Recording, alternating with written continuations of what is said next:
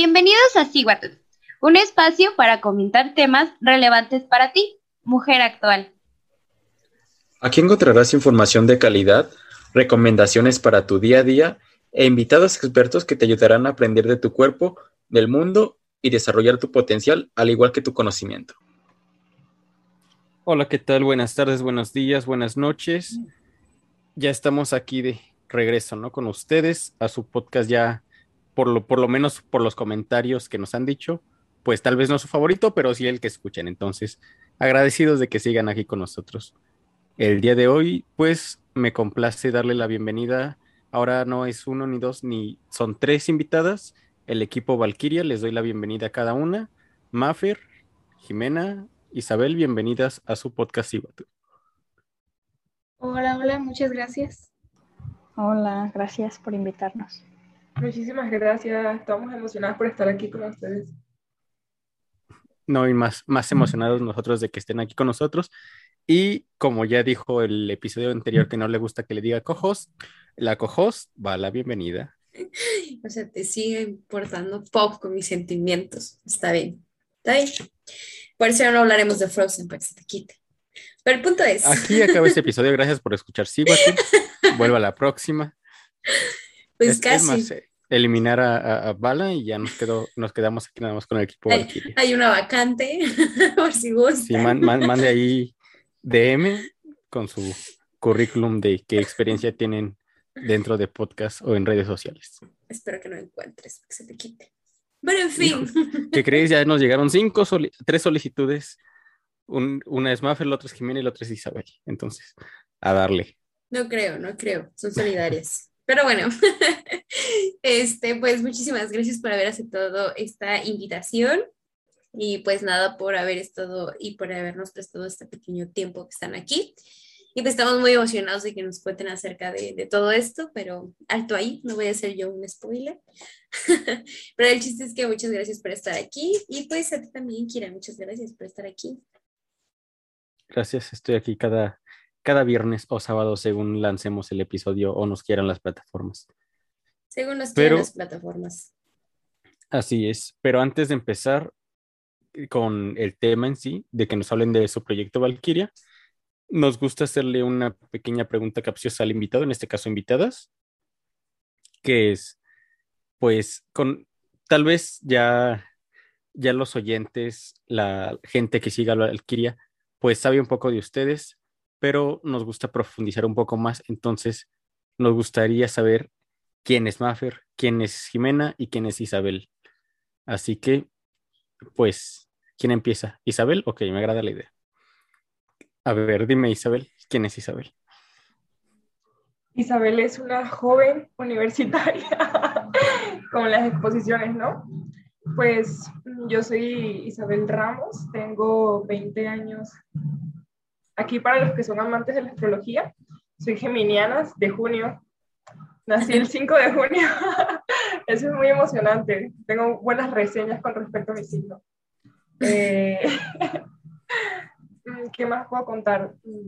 En la prepa estudié, bueno, hice una carrera técnica de laboratorista químico. Me gustan los deportes, pero según yo ya estoy vencida para participar en los Juegos Olímpicos, entonces lo hago como un hobby, sí, como entretenimiento. Y, pues ya tengo mm, dos hermanos, yo soy la del medio, entonces imaginarán, ¿no? Mi carpeta, la del medio, Géminis, apasionada por los deportes, todo un, un mundo. Clásico de Géminis, claro. Sí. Típico de Géminis. Típico de Géminis. Bueno, pero no me ataquen, por favor, que ya estoy cansada de eso. Está bien. La ventaja aquí es que somos psicólogos y Perfecto. bueno, no, no hay bronca, no hay bronca. Todo bien, todo correcto. Yo decir algo, ¿no? Hombre, me metieron justo en la boca de donde no debía, pero bueno. El punto es que todo worry, happy, todo bien aquí. Y tú, Jimé, cuéntanos, Jimena, Sí, no. Primero, no me gusta que me digan Jime, entonces Jimena está bien. Este, yo tengo 21 años, estudio comunicación, una carrera sin campo laboral, pero bueno, estamos en México, aquí no hay trabajo para nada. Eh, ¿Qué más? Me gusta mucho el cine, entonces veo mucho cine y me gusta hacer cortometrajes y demás. Este, tengo un hermano mayor, soy cáncer, no me gustan los Géminis, pero eso ya lo sabe la chama.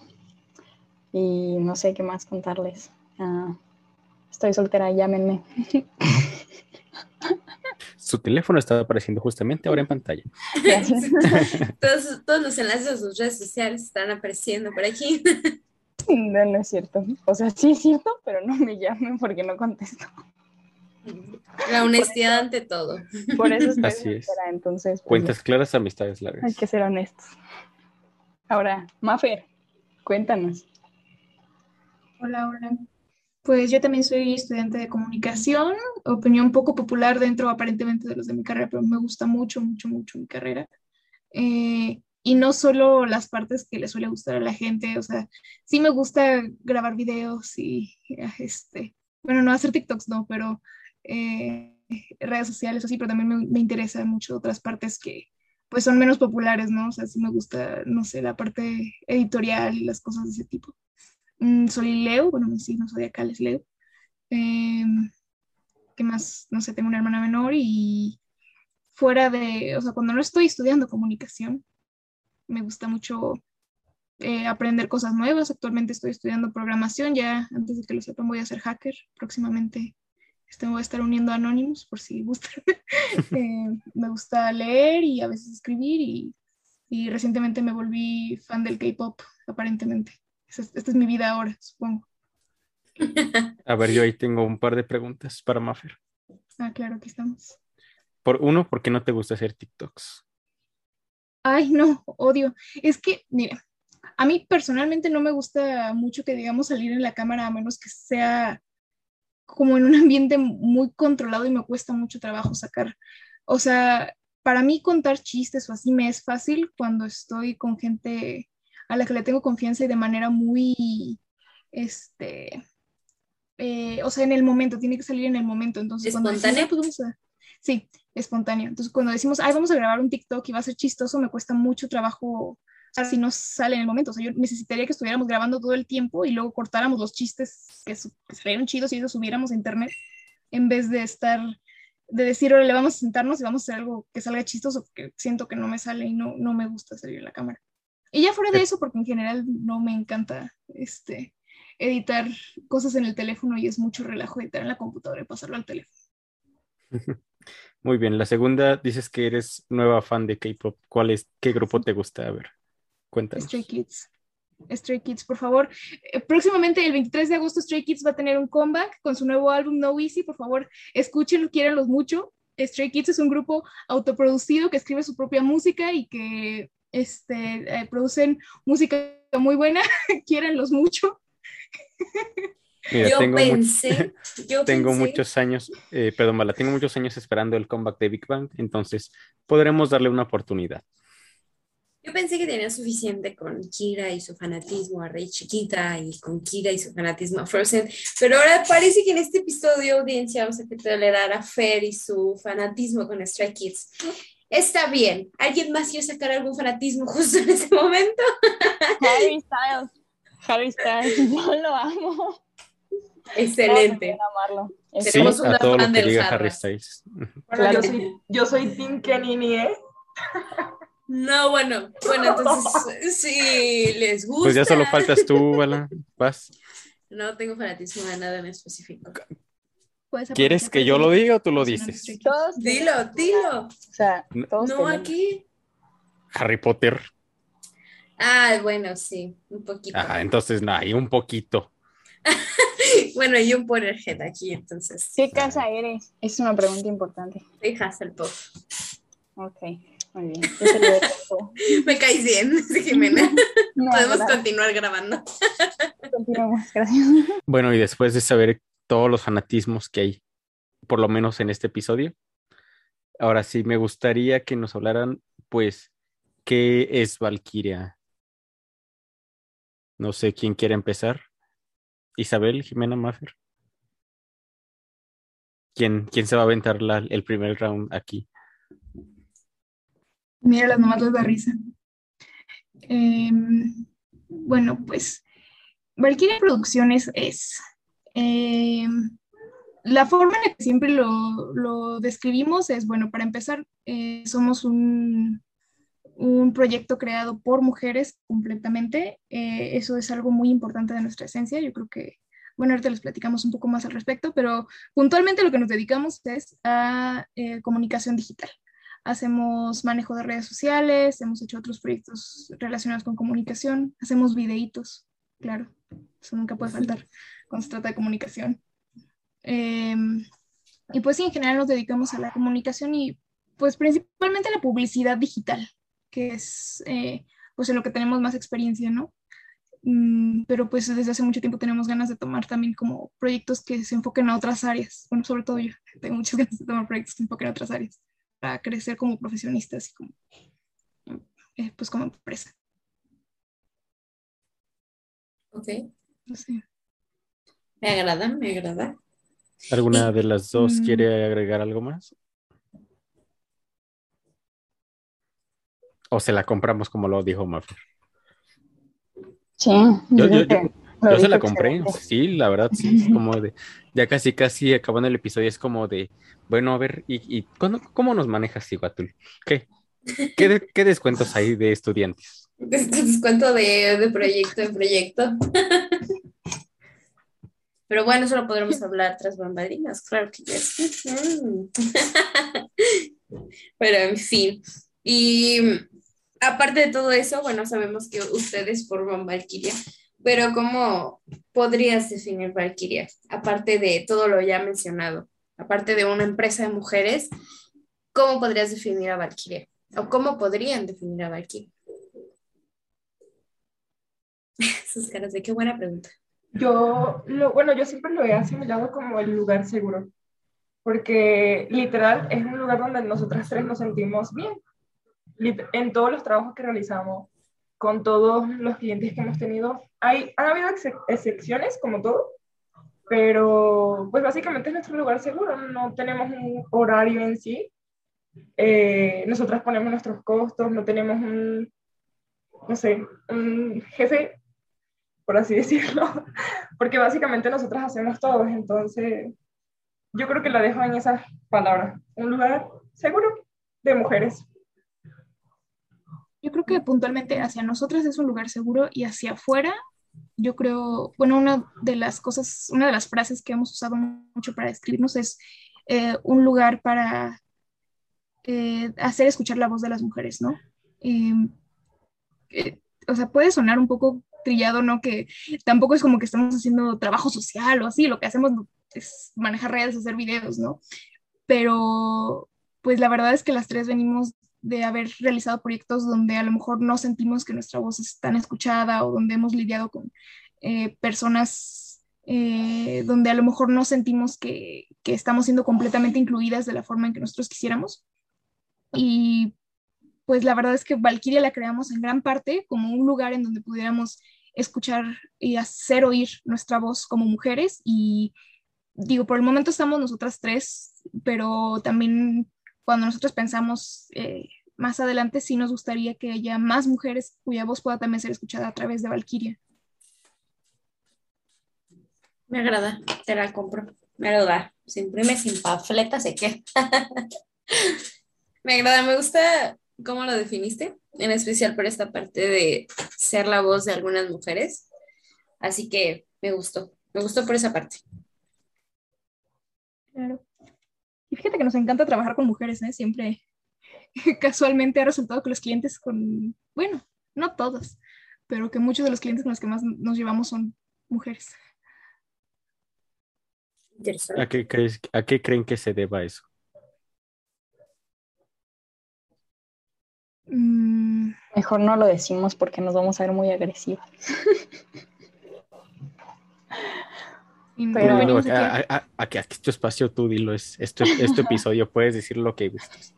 Bueno, no sabría la razón, pero bueno, hay de todo. O sea, obviamente también hemos tenido que lidiar con clientes mujeres que son un tanto complicadas, pero sí es cierto que nuestras peores experiencias han sido con hombres y no sabría decir por qué. Bueno, podría decir que es en general el contexto en el que vivimos, ¿no? Nuestra sociedad y nuestro país, que es un poquito, un muchito misógino, pero no sé, también es el hecho de que nos ven pequeñas, entonces eso también influye mucho en el trato que a veces recibimos, como que nos paternalizan el trato y está raro. Aquí es chistoso porque inclusive nosotras bromeamos con el hecho de que una se tiene que ir bonita, porque, o sea, es un chiste, pero es un chiste que hemos normalizado y realmente siento que no debería darnos gracias ese tipo de chistes porque mm, como que muchas personas nos juzgan por nuestra edad, por ser mujeres, porque una no sea bonita según los estándares de belleza que dicta ¿no? la sociedad. Entonces, luego nosotras entre nosotras como, no, a ver, ¿quién de nosotras tres va a ser la que va a cruzar la pierna? Es como de... sí, como muy marcado, ¿no? Como muy... Pues sí, ese estereotipo muy femenino que se tiene, ¿no? De, de la mujer que se pinta, que se arregla, y bien lo decías, ¿no? La que cruza las piernas y trae vestido, faldita y se ve linda, ¿no? Tal cual todo una secretaria que podemos ver y estereotipar también, ¿no? Y es que yo creo, algo de lo que hemos platicado es que también nosotras mismas tenemos internalizadas muchas cosas con respecto al, que a lo mejor no están completamente relacionadas al género, pero que son parte de la forma en que actuamos y podemos nosotras decir, ah, este puede que sea porque somos mujeres, ¿no? Por ejemplo, que eh, nos hemos dado cuenta que a los hombres en general, desde nuestra perspectiva, se les hace mucho más fácil llegar con un cliente y decirle, mira, es que yo te voy a traer este, 10 mil clientes para dentro de tres días y tú me das el dinero, mientras que nosotros tendemos a ser más como de, no, pues mira, te puedo ofrecer resultados, pero no te voy a hacer magia, o de decir, o sea, te puedo prometer a lo mejor que tanta gente va a ver tu video, pero no te sé decir cuántos de ellos te van a comprar porque eso depende de tu contenido y depende de, este, no solo de nosotras, sino también de cómo cierras la compra y así, ¿no? Y curiosamente, eh, a muchos clientes, específicamente hombres, les interesa escuchar ese, sí, es que yo te voy a traer un millón de personas, aunque no sea cierto o aunque no te lo podamos prometer, pero nosotras hemos notado esa inseguridad en nosotras de prometer cosas que no sabemos si podemos entregar y nos hemos llegado a preguntar, bueno, pero ¿por qué son los hombres a lo que se les hace bien fácil aquí venir y, y decir, sí, lo voy a hacer? Y nosotras que llevamos ya X cantidad de tiempo trabajando o X cantidad de clientes, todavía decimos, ay, pero es que no quiero prometerle eso porque qué tal que no lo hago, qué tal que no puedo, perdón, o qué tal que no puedo, aun si ya, este, pues nos hemos demostrado nosotras mismas que podemos tener resultados, ¿no?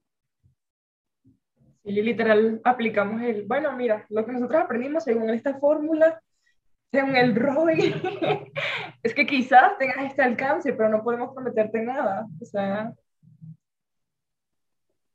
Inclusive hasta, ¿cómo decirlo? Humanizan más su trabajo. ¿Por qué? Porque están, pues, es, así con esta, sin esta máscara, sin esta mentira, ¿no? Que nos comenta Maffer, que puede llegar a ser fácil de, de otras empresas de, ¿sabes qué? Te, te prometo y te bajo la luna, el cielo y, las estrellas. Ajá. Y ustedes, ¿no? De, ¿sabes qué? Mira, nuestro trabajo se enfoca en tal, tal y tal, pero, o sea, no, no solo, no nos estás contratando a nosotras para hacer todo lo que tú ya eres, sino es, es, una, es una sumatoria de tanto tu trabajo, tu, lo que estés tú vendiendo, eh, eh, con ustedes tal vez tengan cierto alcance o inclusive mucho más de lo que eh, le puedan decir al cliente, porque bien ya nos lo ha dicho Maffer, lo han demostrado, pero siguen teniendo como que, yo lo veo así como esta parte humana de decir pues la, la verdad, ¿no? La, la neta, por así decirlo. La neta del planeta. Pero yo creo que esto está mejor, ¿sabes? Eh, al menos, no sé, dice Fer, no sé si catalogarlo como parte del género, pero yo creo que yo como mujer también valoraría mucho que me dijeran, ¿sabes qué? La verdad es que, ok, tu trabajo está chido, pero solamente podría yo hacer esto y va a depender mucho de, tu contenido, qué tan lejos llegue, ¿no? En lo que mencionaba Fer. Y yo creo que siempre preferiría y prefiero que alguien me diga las cosas como es, como va, que las que llegue y me digan, no, y vamos a hacer esto y el otro y va a crecer y tu empresa y la fregada para que no pase, ¿sabes? Entonces yo creo y me sentiría más segura invirtiendo en alguien que me dice, Éntrale con 10 pesos, pero no te aseguro que esos 10 pesos te alcancen para todo. Que éntrale con 10 pesos y te prometo que vamos a hacer mil, ¿no? Por ejemplo. Yo creo que una de las cosas que más, a la que más le hemos dado importancia en ese sentido de nuestra parte es a personalizar nuestro servicio y la forma en que lo hacemos a cada cliente, ¿no? Porque hemos trabajado con personas que nos pueden decir, sale, te suelto lo que tú me pidas para que pongas anuncios y entonces le podemos dar muchísimos resultados porque estamos invirtiendo ese dinero en los anuncios. hay personas que nos dicen, ¿sabes qué? Es que tengo esta cantidad de dinero y no te puedo dar más porque no me alcanza, ¿no? Y por más que sea publicidad para conseguir más clientes, pues llega un punto donde dices, es que ya, ya no puedo darte más porque voy a salir perdiendo. Eh, y pues la verdad, nosotros no tenemos, no sé, un template así que tú me des tus datos y nada más lo copio y lo pego y publicamos, ¿no? O sea, nosotros trabajamos personalmente con cada cliente y a cada quien le hacemos su cotización y a cada quien le hacemos sus publicaciones y a cada quien le hacemos sus cosas completamente distinto a como trabajamos con los demás, ¿no?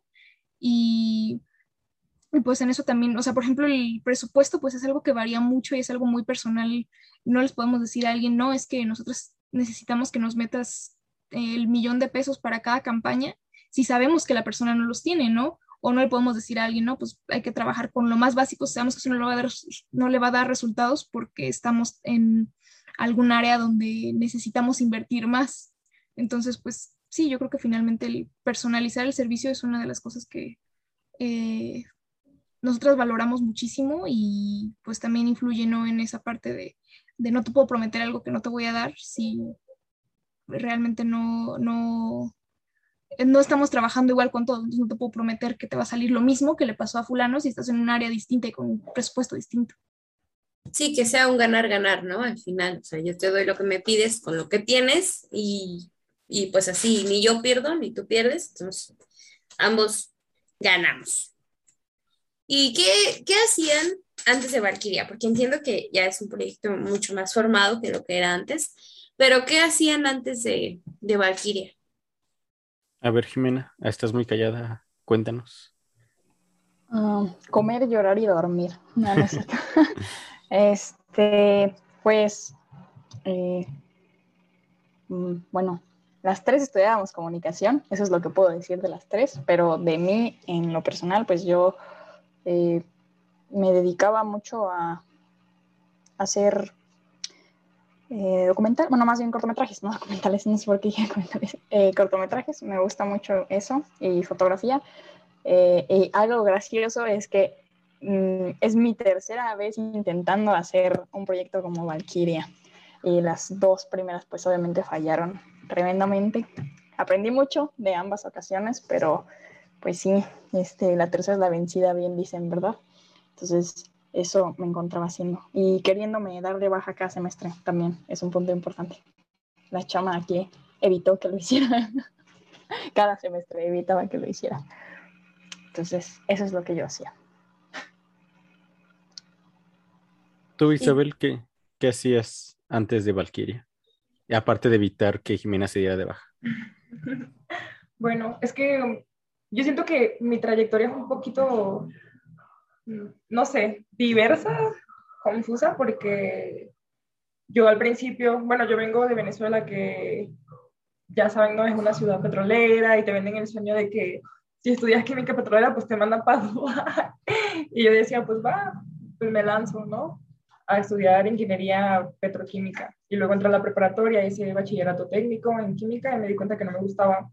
Y en eso de los proyectos emprendedores, de, no sé, me di cuenta que se me facilitaba el, el comunicar y que realmente la comunicación, al igual que más, para a mí la carrera sí me gusta bastante. Y es una de las cosas que yo le preguntaba a Jimena, a ver, ¿por qué te quieres dar de baja? Dame tus razones, ¿no? O sea, realmente si te das de baja, ¿qué vas a hacer? Y ella me dice, no, pues consigo un trabajo, soy gerente de una taquería. Pues chambeale y monta tu, taquería, ¿no? O sea, era como después, mientras tanto, digo, eh, la ventaja de comunicación es que es muy amplia y tiene muchas áreas a las que puedes dedicarte. Aunque directamente no es una carrera de cine, pues, por ejemplo, este semestre vamos a ver una materia y quizás no lo vemos de la manera en que nosotras quisiéramos profundizar, pero pues básicamente el conocimiento lo hay en donde sea. por ejemplo, Jimena, que no está estudiando cine, ella ahorita está haciendo cortometrajes, o Maffer, que le gusta programación, ella se dedica a estudiar programación, ¿no? Entonces, básicamente yo me la pasaba en eso, ¿no? En encontrar mi lugar. y pues creo que yo siento, bueno, estoy segura que voy por buen camino porque pues estoy estudiando una carrera que me gusta. Quizás hay muchas áreas que no disfruto. Yo en comparación a mi, pues sí, a Jimena y a Maffer, hay áreas que no me gustan como la televisión. Yo no quisiera ser reportera ni... No, igual y si me dicen, ok, mira, lánzate, pues me lanzo, pero no lo disfrutaría como... Hay áreas como lo organizacional que me gusta más. Hay una materia que llevábamos que nos daba nuestra directora de carrera que yo disfrutara, disfrutaba verdaderamente, era como de... Aunque mi equipo era el peor, esa materia yo la disfrutaba. Y estoy segura que me ofertaba bien, porque Claudia daba muy, o sea, bastante bien su carrera, ¿no? Y pues eso. O sea que si te contratamos de reportera, ¿no te sentirías a gusto? Pues me lanzo, pero no sería como mi, mi top. Me gusta, me gusta la actitud de Isabela porque es como, mira, no me agrava, pero si me lo pones, va, lo hago, ¿no? O sea, ella dice, va, se juega, lo hago, no hay bronca, pero no me apasiona. Entonces, como que te avisa, porque se va a aventar a hacerlo, pero te avisa, ¿no? Que de, antemano tal vez no salga tan bien. Siento que es la magia de mi esencia, es como, ok, mira, eso no me gusta mucho, pero pues ahí voy, ¿no? Y, y, a la final uno siempre aprende, o sea, yo siento que finalmente el objetivo como tal es aprender y que te llevas de eso, ¿no? De, cualquier experiencia, ya sea buena, mala, la que sea. Sí, claro. ¿Y tú, Mafer, qué, qué hacía Mafer antes de Valkyria? Uy, bueno, pues, bueno, yo creo que es pertinente platicarles cómo llegué aquí a acabar en comunicación. Yo estaba en preparatoria, creo, y a mí siempre me querían empujar hacia exactas, o sea, eh, ciencias exactas, y no, es que vete al bachillerato de ciencias porque si no te vas a aburrir, ¿qué vas a hacer en humanidades? ¿Cómo crees? Pero, pues la neta, yo, yo, o sea, ay, yo no sabía qué quería, de verdad. Y, pero en algún momento una maestra mía de, de la prepa me sentó y me dijo, a ver, eh, piensa, ¿qué es lo que te gusta? Ya le platiqué, no, pues me gustaría a lo mejor dedicarme a algo que tenga que ver como con eh, videos o como con, ni sé qué le dije y me dijo, ¿por qué no te interesas en comunicación? Y ya conforme empecé, a, conforme empecé a investigar eh, las áreas de la comunicación, me di cuenta de que, pues sí, efectivamente eran muchas cosas que a mí me interesaban, porque tiene partes, a lo mejor, no, no somos diseñadoras, pero tenemos que saber algunas bases de diseño, no somos, este, cineastas como tal, pero aprendemos algunas cosas que tienen que ver con video, ¿no? Y ya finalmente se trata de, de lo que tú te quieras enfocar y lo que tú te quieras especializar Em, y pues cuando yo entré a, comunicación, o sea, yo me acuerdo que desde meses antes por una tarea, así esas materias que son como básicas de la prepa, me tocó checar cuál era la carga de materias de mi carrera. Y me acuerdo que, o sea, me dan ganas hasta de saltar de la alegría nomás de ver las cosas. Eh, me emocionaba mucho lo que iba a ver, ¿no? Y entonces yo entré a la carrera con ganas de comerme al mundo, o sea, yo quería hacer todo, yo ya quería llegar a, ahorita a quinto semestre para llevar proyectos cinematográficos, llegar a otros eh, niveles más altos para poder hacer otras cosas y este, pero pues todavía no me tocaba. Por casualidad, eh, yo llevaba, bueno, llevábamos en la carrera a un profesor que era, eh, nos daba una materia que se llama lenguaje audiovisual. Y él me ofreció la oportunidad de hacer prácticas profesionales ahí mismo en la escuela, eh, con un programa que tiene la uni, en, o la universidad donde estamos, que se llama este, la Agencia de creación de contenido pues de, de mismo de la universidad.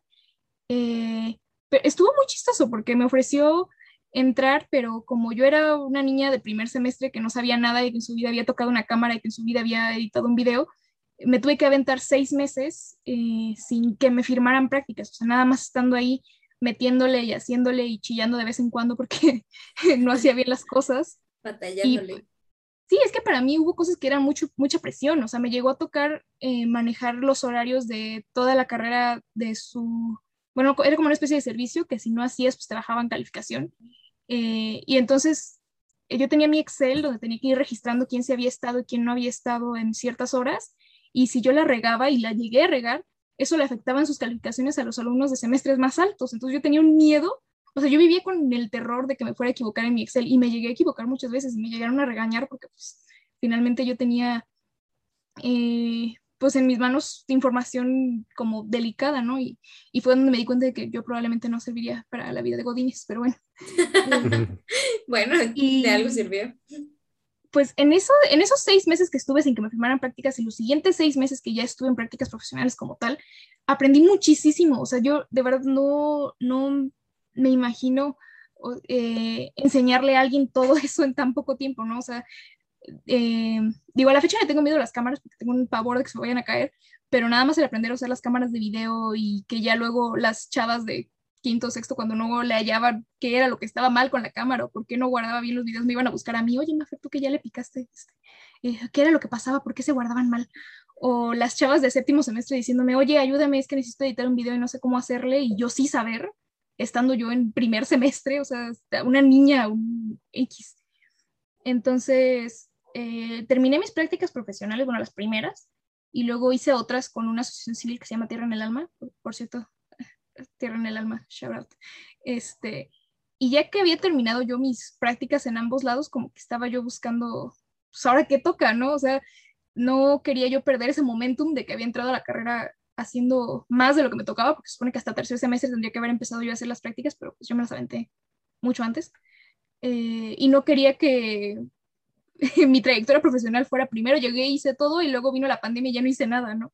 Porque para esto eh, ya, pues había llegado la pandemia y había pasado de estar todos los días hasta las 8 de la noche en la escuela picándole a las cámaras y guardando videos y editando, a estar encerrada en mi cuarto todo el día, todas horas, ¿no? Eh, y pues sí, yo creo que para mí gran parte de por lo que empecé con Valkyria fue, fue, porque necesitaba algo más, ¿no? O sea, no podía quedarme nada más con eh, lo que veíamos en la carrera, no podía nada más estar eh, con lo que viene en el libro y lo que vimos de tarea y ya. No sé. Sí, con hambre de más, pues. Qué pena, qué vergüenza. Me da mucha pena que ustedes hablaron hasta de su kinder y yo así de... Puedes agregarle más todavía, Jimena, no te preocupes. Y Jimena. Aquí hay, aquí hay más tiempo, no te preocupes. Aparte, Jimena abrió en plan este, comer, dormir, llorar. Qué pena. Puede, agregar otras dos lloradas y una comida la, más. La chama habló de su vida en Venezuela y yo aquí de... Acuérdate que nuestros posibles clientes pueden estar escuchando. Jimena, cuéntales todo lo que haces, por favor. Ay. podemos ser sí, un posible cliente y no nos dices vergüenza. nada. Bueno, sí les voy a contar más porque ya me dio pena, me parezco el inútil del equipo. qué vergüenza. Aquí un paréntesis, eso es un clásico de los trabajos en, en, la escuela, porque bueno, ya creo que lo mencionamos que estudiamos juntas en la carrera, íbamos en el mismo salón, y Jimena siempre es como, es que Mafer y Isabel hacen trabajos con brillo, y yo duras penas les puse el título. O sea, neta, yo hago lo mínimo indispensable para pasar, ¿no? Y pues ellas sí se esfuerzan un montón y luego ya cuando veo lo que ellas entregan, digo, no, hombre, qué pena, ¿eh? Ahorita me está pasando lo mismo, pero pues... Tú échale, Jimena. Todavía tienes mucho espacio, así que cuéntanos. Bueno, les voy a contar. Eh, nací hace... Ah, nací en México, soy de México y resido en México. Sí, sí, no, ya, ya. Este, no, pues originalmente yo no quería estudiar comunicación, por eso es que me la paso diciendo que me quiero dar de baja, ¿no? O sea, yo quería estudiar cine, pero por muchas razones pues no me dejaron entre ellas que no hay campo laboral, aunque en comunicación tampoco lo hay, entonces no tenía mucho sentido que mis papás opinaran tanto eso. este, y entré a comunicación y no me gustaba. Después me gustó, luego no me volvió a gustar. Y así me ha pasado, es como un amor-odio, pero quiero pensar que a todo mundo le pasa eso con su carrera, o sea, como que de repente te encanta y luego la odias y luego medio te gusta. Este, y pues ya, hago cortometrajes, eh, he participado en el Festival Internacional de Cine de Guanajuato dos veces. Eh, bueno, ahorita estoy haciendo uno, pero antes de Valkyria y antes de cualquier otra cosa, hice un corto para el festival. Se llama Sequía. Y pues ya, este, me gusta, me gustaba tomar fotografía. Ahorita no lo he hecho porque me deprimo y me consume la vida de adulto y pensar que en unos meses tendremos que pagarle al SAT parte de nuestro dinero y de nuestras almas, pero bueno, eso es aparte. Entonces ya, quería presumirles un poco porque no soy tan aburrida como hace unos minutos. Pensé que íbamos a decir algo corto, discúlpenme. Gracias. No pasa nada, oiga, qué interesante que hayas participado en, en el Festival del Cine, eso está cool. No sé por qué no mencionaste antes, muy padre eso. Felicidades, por cierto.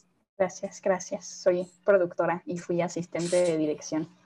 Y odio ser productora, solo espero no lo escuchen mis compañeros de equipo, pero lo desprecio mucho. O sea, compañeros de equipo, ¿sí escucharon a Jimena, por favor? Ellos no son aquí. mis compañeros de equipo, o sea, me refiero a los del cortometraje.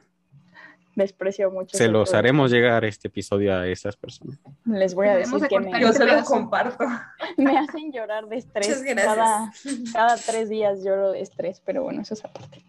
Deja contacto quién está haciendo el detrás de escenas para que metan este pedazo como un intro. Lloro de estrés cada tres días. Bueno, pero eso te, te servirá y te dará materia para algo. Yo creo que ahorita probablemente odias ser productora, pero yo Sí. estoy casi Ah, segura sí, que en algún momento vas a amar ser productora, ¿sabes? Sí, no, este, he aprendido muchas cosas en general de, de tener que, porque tengo que lidiar mucho con personas y esto en Valkyria me ha ayudado mucho en la búsqueda de clientes y saber cómo hablarle a la gente. Entonces, sí me ha ayudado mucho y pues seguiré aprendiendo, pero no quita que llore de estrés cada tres días, ¿verdad? No, claro que no. ¿Quién somos para juzgar tu sentir? Gracias. Y bueno, ya que conocimos un poco lo que eran o hacían cada una antes de Valkyria, ahora mi pregunta es cómo comenzó Valkyria, cómo decidieron unirse. Ya nos comentaba Jimena que había hecho dos intentos y no, a ver, pues cuéntenos, cuéntenos esas historias. Ay, no sé, ¿quieren que les cuente los intentos en breve? A ver, échale. Sí, échale. Deja traigo mis palomitas y No va a échale. tardar, o sea, va a ser como mi primera intervención corta y al punto. El primer intento, creo que ya ni siquiera me acuerdo, o sea, eso fue tonto, o sea, quise trabajar con un compañero y, y falló tremendamente, o sea, habíamos conseguido un, como un deal con un equipo charro porque querían que alguien tomara sus fotografías y videos y los estuvieran acompañando en, en sus prácticas y, también en charreadas. Y el día en que teníamos que ir a filmar, eh, yo no podía porque estaba en un taller del Festival de Cine y no estaba en Celaya y quien podía no quiso ir y puso muchísimos peros, entonces se nos fue de las manos y ahí perdimos nuestra primera oportunidad y el primer proyecto se deshizo en ese momento. Y luego lo volví a intentar con otro compañero eh, que es muy amigo mío y volvió a fallar porque pues como que, y vuelvo a lo mismo y el por qué se creó Valkyria, porque sí es importante pensar en esto, eh, como que estos proyectos los quise, eran puros hombres, el primero eran puros hombres y una amiga, y el segundo también fueron puros hombres, pero esta amiga como que ya no estaba tan metida, como que ella nos dijo, les doy los contactos, pero yo ya no quiero nada que ver con esto, ¿no? Entonces quise coordinarlo con estos dos chavos, pero como que ellos traían esta idea de que ellos son los creativos y, y yo, porque era la única mujer, tenía que organizarles todo, ¿no? Como si fuera su mamá. Entonces, no funcionó por eso, o sea, como que toda la responsabilidad cayó en mí, o sea, ellos decían, pues es que tú tienes más experiencia, tú eres mujer, eres más organizada que nosotros, nosotros somos hombres, ¿cómo crees que yo siendo hombre voy a ser organizado? Porque al parecer no saben ni lavar sus calzones, pero bueno, esa parte. Entonces falló completamente y se nos fueron las oportunidades otra vez. Y entonces, este, pues ya pasaron los meses, muchísimos meses, yo ya no tenía intenciones de volver a hacer un proyecto de ese estilo hasta que entramos a tercer semestre de universidad y estábamos tomando una clase las tres juntas. Para esto, nosotras tres no éramos las grandes amigas. O sea, yo no me llevaba por nada con Mafer, o sea, de verdad, nada, nada, nada, nada. Era como, no, hombre, de verdad, yo era horrible con Mafer, neta, discúlpame, güey. Me llegaron a sentar chavas de mi carrera a decirme, güey, es que cómo te vas a dejar que Jimena te trate así. Es que eso no está bien. Y neta era, es que yo soy muy llevada en general con la gente, soy muy llevada. Este, entonces, y además tengo cara de mamona, entonces la gente, no le caigo bien a la gente. Yo sé que no les caigo bien, o sea, no me quieran mentir, gente, o sea, de verdad yo sé que no les agrado. Y pues con Mafer no me llevaba nada, nada, nada, nada, nada. Con Isa sí me llevaba un poco porque entre, en ese segundo semestre prepandémico y postpandémico, o sea, ya durante pandemia, pues ella se empezó a juntar con mi grupo, o sea, se nos empezó a pegar, no sé, bien rara ella, ni la invitamos ni nada y nada más se nos arrimó y dijimos, bueno, pues vamos a darle la bienvenida aquí al grupo. Y luego todos mis amigos se dieron de baja, entonces pues la única que me quedaba era Isabel, entonces pues dije, bueno, de esto a nada, pues nada, ¿cierto? no es cierto. Por mí estás en quinto, mamona. no es cierto, o sea, dije, bueno, me cae muy bien y ya nada más quedamos nosotras dos, nuestro grupo ya se desintegró, pues ni modo. Entonces entramos a una clase y resulta que en esta clase teníamos que hacer nuestros equipos previos a la inscripción, o sea, te tenías que inscribir ya con equipo. Y resulta que el equipo de Maffer ya no quiso ser parte de la clase, entonces Maffer se quedó sin equipo y se nos acercó a, la chama y a mí. Y ahí fue cuando nos juntamos. Fue la primera vez que convivíamos en serio y la primera vez que yo le hablaba a Maffer sin decirle Godín, porque yo siempre dije Godín, porque trabajaba en la agencia de la universidad. Entonces nos empezamos a llevar y ahí fue cuando dijimos, güey, qué buen equipo, las quiero, aquí estamos por cualquier pedo. Nos hicimos súper amigas, este, y de repente eh, era, una, era la clase como de emprendimiento y, y, o sea, como que hablaban mucho de eso, no era de eso, pero hablaban mucho de eso. Entonces Maffer, hasta tenemos nuestra conversación de WhatsApp, este, Maffer se le ocurre decir así como, oiga, vamos a hacer algo, quiero empezar eh, una empresa o algún proyecto o así. Y yo dije, eh, una productora audiovisual, ¿saben? O sea, yo lo dije así como, vale, yo neta no pensé que fuera a suceder, porque para esto yo ya tenía mis dos fracasos anteriores. Yo decía, güey, no va a suceder, o sea, no va a pasar, va a fracasar igual. Eh, y pues dijeron, órale, va, vamos a hacerlo. Y pues ahí fue donde empezamos a, a, trabajar, pero ya a partir de aquí que alguien más cuente la historia porque hablé más de la cuenta. Ay, yo tengo una duda antes de que sigan y gracias por abrir y hablar más de, más de la cuenta. Te lo agradecemos mucho y sé que los oyentes también.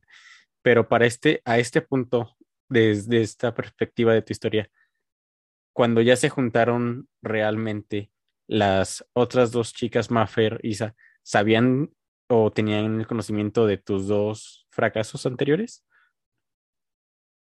Isa sí tenía conocimiento porque vuelvo a lo que se empezó a juntar mucho con nosotros. Entonces ella estaba cuando estábamos discutiendo los temas. Incluso llegó a ir cuando íbamos a rentar una oficina, o sea, nos llegó a acompañar porque a ese grado de que se nos pegaba estaba. Entonces ella sí había escuchado de los dos fracasos, o sea, el primero y luego escuchó cómo terminó el primero, o sea, la discusión que hubo, lo mal que terminó y luego estuvo en el principio y en el final del segundo. Nunca como participante del equipo, solamente como observador muy cercano. Entonces ella sí sabía, Maffer no, Maffer no tenía ni idea de mi vida y yo no tenía ni idea de la de Maffer fuera de que trabajaba en la agencia y hacía todo por la agencia y, y ya. y le gustaba el café. Era lo único que yo tenía de conocimiento de Maffer. Le gustaba el café, le gustaba escribir todo lo que decía el profesor cuando entraba y trabajaba en la agencia. Era lo único que yo sabía de Maffer. Y creo que ella solo sabía que yo tenía cara de mamona ella que todos tus amigos se daban de baja. Y que todos mis amigos se dan de baja. Al parecer, yo tengo en mí la vibra mala en la que quien se junta conmigo se da de baja. Yo no sé cómo ellas dos aún no, no lo hacen, pero bueno, se los agradezco.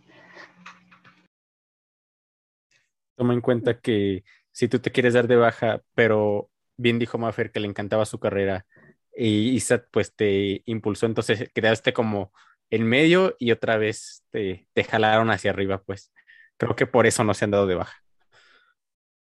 Sí, traen ellas la vibra alta y entonces me jalan a mí. Supongo que ahí es donde es la diferencia. Mis otros amigos siempre se quieren dar de baja, entonces, no sé, solo nos convencimos entre nosotros y yo fui la única que quedó como sobreviviente. Concuerdo. Es, y es muy padre, y creo que tú no me vas a dejar mentir cuando encuentras a alguien con una polaridad totalmente distinta a la tuya, porque cuando tú estás como, ay, ya, o sea, ya, vamos a de baja de la vida si es posible, y la otra persona está como, pero ¿por qué? Como bien decía Isabel, ¿no? Pero ¿por qué lo vas a hacer? A ver, ponte a pensar, sé razonable. A mí me pasa muchísimo con Kira.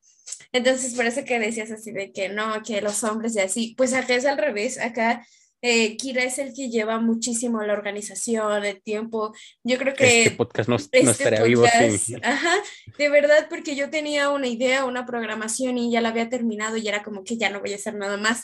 Y Kira es como, no, íbamos a sacar más temporadas y no sé qué. Y yo como, Kira, cálmate. Entonces, o sea, quería haz- haz- hagan en cuenta, y esto va para, para ustedes y para el público. Bala tenía pues su, su, bor- su borrador, ¿no? Del podcast, de qué temas, posibles invitados y así, pero estaba limitado como a 12, 13 Sí. temas a lo mucho. Sí, y, y miren, si, y primeramente 28. Dios, ustedes son el episodio 28 de esos 12 temas, entonces algo estamos haciendo bien o mínimo nos está entreteniendo y entretenemos a la gente, entonces ah, al- algo sale ahí, entonces Ujú. estamos felices con eso. Y tú, Isabel, a ver, cuéntanos, ¿cómo comenzaste y tú cómo ves que comenzó Valkyria? Desde tu punto de vista de Isabel. Ok, bueno, yo también voy a empezar desde la raíz, en donde me empecé a juntar con, con Jimena y Maffer. Yo realmente a Maffer mm, no teníamos comunicación, pero eventualmente ella, pues, desde que entró ha sido jefa de grupo. Entonces ella tenía el conocimiento de cualquier información. Y básicamente mis mensajes eran como de, oye, Maffer, ¿sabes tal cosa? Y era como la comunicación que teníamos, ¿no? Pero realmente yo en el salón no era como de molestarla.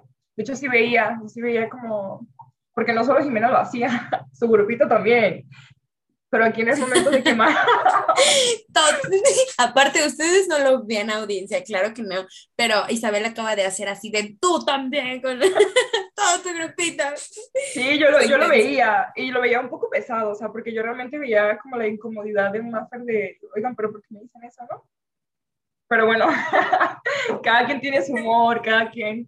Y pues ya, nunca fue como de tener una mar- mala relación. Yo recuerdo que yo entré juntándome con, con los asiáticos en la universidad. Y si ustedes me preguntan, ah, es que en ese momento no estábamos en pandemia y llegaban muchos chinitos a la universidad. Y yo recuerdo que el primer día yo hice conexión, como con tres chinitos. Y me hice muy amiga de una que se llama Jen. Y me juntaba con ella, me invitaba a la residencia. Y mi primer semestre se basó en eso. O sea, si le preguntan a otra persona que no sea Jimena y Maffer, podrían confirmarles que ellos no me recuerdan en el salón, porque realmente yo no interactuaba mucho.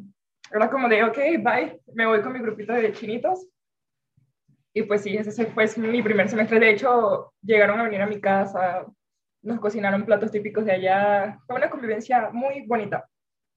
Y mm, la cara de Maffer de confusión. Pues sí, así empezó básicamente. Por eso yo como que desde que entré no tenía un grupo en definitiva y es algo que me ha pasado eventualmente. Como que tengo la facilidad de, de estar con un grupo y luego irme con otro grupo. No es como, como que fijo en sí. Y recuerdo que me juntaba mucho con una compañera que ya actualmente se dio de baja. Pero yo antes de que ella se diera de baja, ya yo no me quería... O sea, ella era mi amiga, pero su grupo de amigos no eran como la conexión, no era lo que yo buscaba, ¿no? En conclusión, todos eran marihuanos y yo no tengo nada en contra de los marihuanos. Pero es que era de esos marihuanos castrosos. Ay, no. Sí. Nadie tiene nada en contra de los marihuanos. Ustedes, No, ellos que- son panas, ellos son panas. Pero era mucho, era mucha interacción para mí. Y yo decía, ¿sabes qué? Al chile, pues me la paso bien aburrida. y ya coincidió que le dije a Jimena, ¿sabes qué? No soporto a tal persona. Y ella me dijo, yo tampoco lo soporto. Y ahí empezó la conexión. No puede ser. o sea, fue a base de una relación de odio. Se Ah, hicieron sí. amigas. Excelente. Y ella juraba que a mí no me caía mal, o sea, no me caía mal, pero no lo soportaba. Ella pensaba que yo realmente era como amiga porque me juntaba mucho con él por esta amiga que les comento, que tenía relación con ellos, pero realmente era un círculo que a mí no me aportaba mucho. En los trabajos en equipo me costaba demasiado que algo funcionara realmente bien, entonces yo sabía que ahí, por ahí no era. Y pues en definitiva, se terminaron dando de baja y por eso yo tomé la decisión de empezarme a juntar con Jimena. Como sabes que tú te quieres dar de baja, pero pues a ti todo te sale chido. Pues es que Jimena a lo mejor no tiene vocación, pero... No. Pero ella es muy buena. De hecho, ella participó en un debate representando a nuestro salón y ganó en frente de toda la universidad.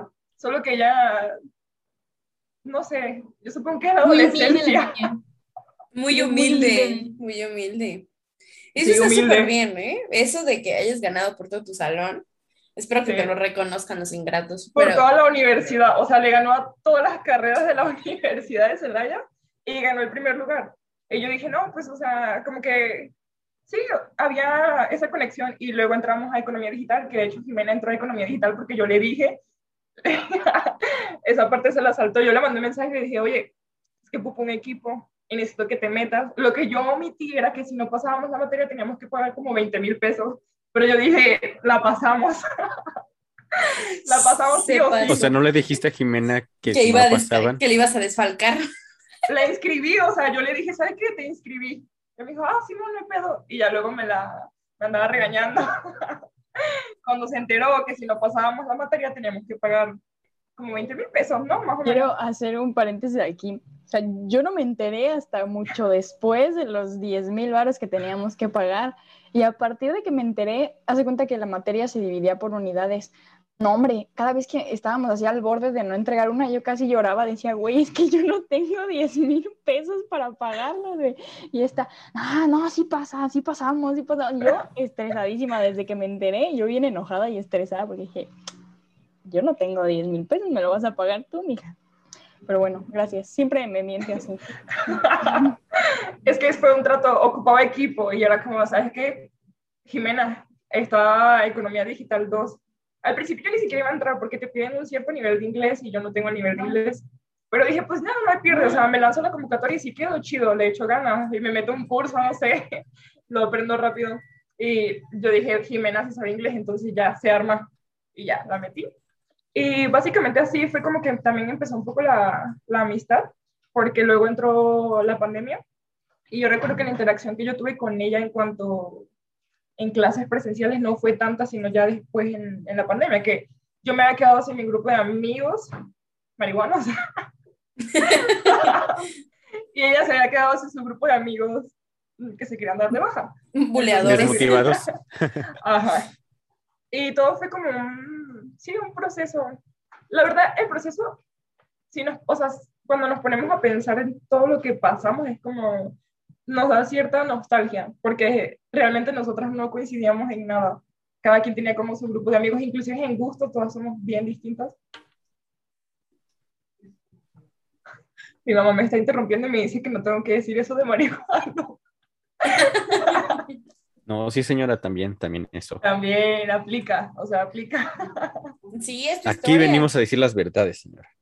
Y pues ya ese fue todo el proceso. Luego recuerdo que en, en una ocasión que habíamos eh, decidido que nosotras tres íbamos a hacer equipo. Que, ah, le mandamos, bueno, le mandamos mensaje a Maffer y Maffer fue así como, "Ay, hola, llegué yo. y nosotras, perfecto, ya, se armó, ¿no? Ya tenemos los tres equipos. Digo, ya tenemos el equipo con nosotras tres. Y recuerdo que en una ocasión estábamos en, en mi casa, eh, Jimena y yo haciendo un trabajo, creo que un video, no recuerdo de qué material. Y, y nos salió nuestro primer cliente, que bueno, ahorita les contamos el primer cliente porque también marca un antes y después, que fue la banda, una de las bandas que Jimena le trabajó cuando recién quería hacer sus primeras productoras, ¿no? Eso, esa parte la omitió, pero nuestro primer cliente, Jimena ya los conocía en sus intentos de producción. Y, y nos dijo, ¿saben qué? Tengo este proyecto, estamos en economía digital y nos piden un proyecto. Y ahí Mafer dijo, mm, creo que Mafer fue la que dijo eso, ¿no? Si no me equivoco, que, que necesitábamos un proyecto, que qué se nos ocurría, qué podíamos hacer. Y Jimena dijo, pues la productora. Empezamos con, con este cliente y así se fue dando todo el proceso. Pero ahora ya Mafer cuenta lo demás. A ver, Fer. No, pues sí, es que lo dices, la verdad es bien chistoso hacer ese ejercicio como de efecto mariposa de todas las cosas que tuvieron que pasar para que estemos donde estemos, ¿no? O sea, legítimamente si yo no, no las, ni las topaba, güey. No, Güey, ni te topo. güey, ni te topo así. O sea, yo tenía mi grupo de amigos que estaban en otros semestres y eh, otras chavas también de nuestro salón con las que yo me llevaba, pero con Isabel y Jimena no para nada. Y a todo esto, cuando llegué yo a Economía Digital, que fue esa materia donde nos empezamos a juntar, eh, pues ya les dijeron, ¿no? Que mi equipo se disolvió, lamentablemente. Eh, y se me hace muy chistoso que yo tenía en ese momento eh, como yo conocía a muchos, muchos, muchas personas de la carrera por haber estado en la agencia y por todo ese trabajo que tenía de estar llevando los horarios y así, eh, había como tres equipos distintos a los que yo les pude haber mandado mensaje para preguntarles si se podían meter a su equipo, ¿no? O sea, yo llegando así al Zoom y viendo 500 y tantas personas, a ver, a ti te conozco, a ti te conozco, a ti te conozco, eh, pero por alguna razón decidí mandarles a ellos, ¿no? No sé por qué, si había gente con la que yo sí me llevaba, pero pues no sé, o sea, eh, se me hace muy interesante pues que, que, hayamos hecho esa, como esa conexión, a pesar de que no, nos, no éramos y no somos muy parecidas ni muy, eh, ajá, o sea, como que no coordinamos en muchas cosas, pero siento que justo eso es lo que nos hace ser un buen equipo, el que no, no somos muy iguales, entonces las cosas que le falta a una la complementa a la otra, ¿no? Y pues bueno, ahora sí, les platico, ¿no? De, de nuestros primeros clientes los, este... Antes de pasar a los primeros clientes, eh, me gustaría saber por qué el nombre de Valkyria. Ah, sí, es cierto, Porque pues ya sabemos cómo se juntaron, pero ¿y en qué momento deciden nombrar el proyecto Valkyria? Fíjense que eso está interesante también, me acuerdo mucho de... Tengo muy clara el recuerdo de esa noche. Fue una noche así en su... Que una eh, noche sentamos... una noche loca. Ok, no, se me ocurrió eso, perdón. Nunca había cantado aquí en el podcast, perdón. Se me ocurrió eso. Puedes proseguir. Eh, pues fue una noche así, X, en la que nos sentamos en Zoom. a todo esto ya, habían, ya nos habían contactado eh, de nuestros primeros clientes, eh, pero todavía no habíamos ni cerrado nada con ellos, ni empezado bien, bien a trabajar nada, o sea, teníamos la idea y sí, vamos a hacer y, hay que hacer así, eh, pero no habíamos empezado todavía. Eh, y Jimena propuso que le pusiéramos un nombre que tuviera que ver con mitología griega.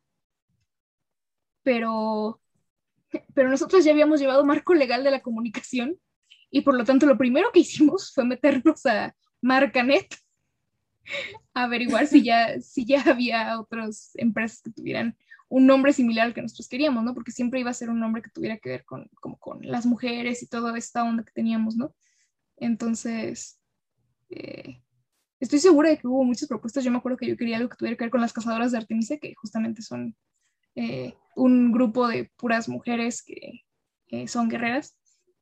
Pero en ningún momento hallé como un, un nombre lógico que tuviera que ver con eso, ¿no?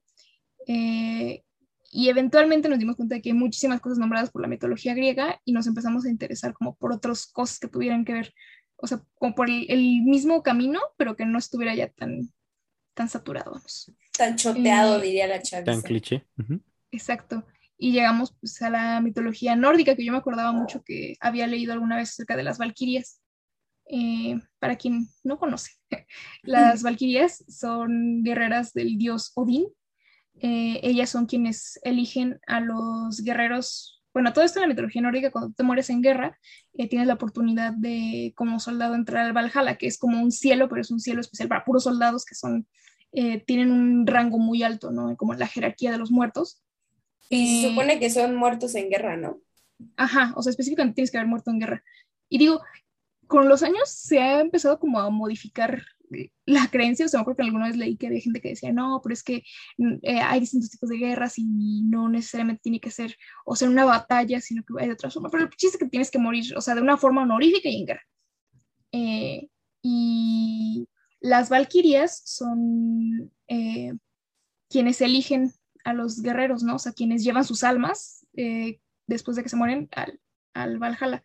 pero específicamente se nos hizo muy interesante porque son todas mujeres y porque eh, son, pues representan como fuerza y valentía y, todas estas cosas que a lo mejor se tienden a asociar más como, no necesariamente con las mujeres, eh, y pues tomamos también su imagen de las cosas que las caracterizan, ¿no? Las, eh, bueno, si checan nuestro logo, el casco, las alas, la espada, todo eso está inspirado en la leyenda de las Valquirias que de hecho no sé si ustedes niñas quieren platicar un poco sobre el logo y nuestra diseñadora. Por favor, ah. shout out. Ok. Ah, bueno, soy yo.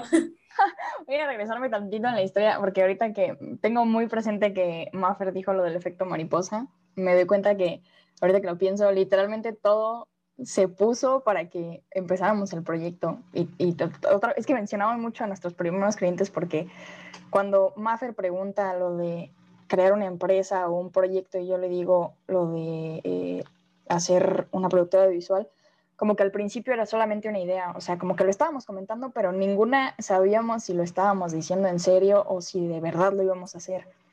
Y de repente, creo que fui yo la de la idea, creo, que les dije que hiciéramos el proyecto que fuera de puras mujeres y luego mm, estaba yo en casa de la chama, estábamos haciendo un proyecto para otra clase y estábamos platicando y es que estos primeros clientes me habían contactado a mí porque yo ya había trabajado con ellos una vez. Y ellos lo que querían era alguien como que fuera su manager, slash, un montón de cosas, ¿no? Entonces yo les dije a las niñas, o sea, a Mafer y a la chama, si de verdad quieren este proyecto, pues pongo a esto, o sea, en lugar de yo trabajar con ellos, entonces nosotras tres trabajamos con ellos, ¿no? Y por eso era nuestro primer cliente. Entonces, literalmente, todo se puso para que pudiéramos trabajar y se abriera. Entonces, eh, lo del nombre, pues dijimos esto, bueno, yo quería que fuera de mitología griega porque me gusta mucho la mitología en general. En, estuve en el, el, área de artes en la prepa, entonces tuve que ver mucho de eso y me gustaba mucho. Pues ya, este, tenía que ser algo de puras mujeres porque ya habíamos dicho que el proyecto, para que fuera diferente a todas las demás productoras que estaban abriendo en nuestra universidad, porque para esto muchísimos en nuestra universidad están abriendo sus proyectos de este estilo, entonces queríamos algo distinto, pues fue lo que incluimos. Y pues luego viene lo del logo. Eh, ya cuando estábamos así de que ya vamos a checar y, y, recibimos nuestro primer pago, todo lo empezamos a ahorrar, nunca nos gastamos el dinero. Eso es algo que si quieren emprender, tienen que saber que los primeros meses no van a ver ni un peso, o sea, todo es para reinvertirlo y es una friega, pero tienen que entender que vale la pena. Entonces, este primer dinero que recibíamos ya sabíamos que lo íbamos a reinvertir. Lo invertimos primero en el nombre, o sea, para crear nuestra página web, bueno, comprar el dominio. Y luego decíamos, bueno, no tenemos logo, o sea, ¿qué onda? Entonces empezamos a soltar ideas, lo que dice Maffer, lo del casco, lo de este, las alas. Ya teníamos más o menos que queríamos, pero obviamente ninguna de las tres somos diseñadoras. O sea, obviamente sí vemos cosas de esa área, pero realmente no, no tenemos... No fuerte. Sí, no tenemos el conocimiento de un, un, diseñador. O sea, yo te puedo hacer un logo nada más porque tuve una clase, pero no significa que yo debería hacerte un que logo. Que seas la experta en Ajá, hacer un logo. O sea, no, hombre. O sea, entonces, este pues ya nos pusimos a buscar, nos hicimos a la tarea de que cada quien tenía que buscar por lo menos a una persona que supiera diseñar y queríamos que todo el proyecto estuviera basado en el talento de mujeres. Entonces, la única condición era que quien fuera a diseñar nuestro logo tenía que ser mujer también. Y entonces, pues creo que la chama tenía una prima o una algo así que este, diseña, la Maffer tenía creo que una tía, ¿sí? La Maffer, lo siento, Maffer tenía una tía o algo así. Y yo no tengo familiares, pero eh, por lo de los cortometrajes, pues yo ya conocía chavos, bueno, mujeres que eran diseñadoras, había trabajado con algunas. Entonces contacté a una y, y total, a cada una nos dieron un costo, algunas que sí decías, ay, pues, ¿qué me vas a dar las perlas de la Virgen o qué?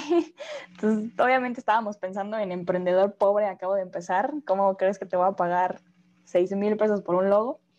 Este, y de repente eh, a la que yo contacté me dijo, oye, yo no, no, mi fuerte no son los logos, pero conozco a esta chava, me pasó el, el, número de Anita, nuestra gran Anita, que queremos mucho, este, y, y nos entendió totalmente el proyecto. O sea, le empezamos a contar de qué se trataba, qué era lo que buscábamos, y desde el principio se portó súper buena onda, le encantaba el proyecto, le encantaba eh, toda nuestra idea y, y literalmente nosotras le habíamos dicho, queremos algo minimalista, ¿sabes? Algo acá, que, de esos bien fifís que ni se entiende qué es el dibujo, pero que se ven acá bien mamones. Que se ve chido, chido. Ajá, nosotros decimos, queremos algo así. Y Anita nos entregó varias propuestas, unas más o menos como las que queríamos. No, hombre, no nos gustaron, o sea, cero, era como de, güey, ¿en qué se nos está ocurriendo? Y de repente nos enseñó tres bocetos. En, uno era eh, el que ahorita tenemos. Eh, y, y no, hombre, nos encantaron, o sea, sus ideas eran como más lo que estábamos buscando. Anita se ha portado muy bien con nosotras desde el principio y, fue el que decidimos este, tener, el que ahorita tenemos, con los colores morados y,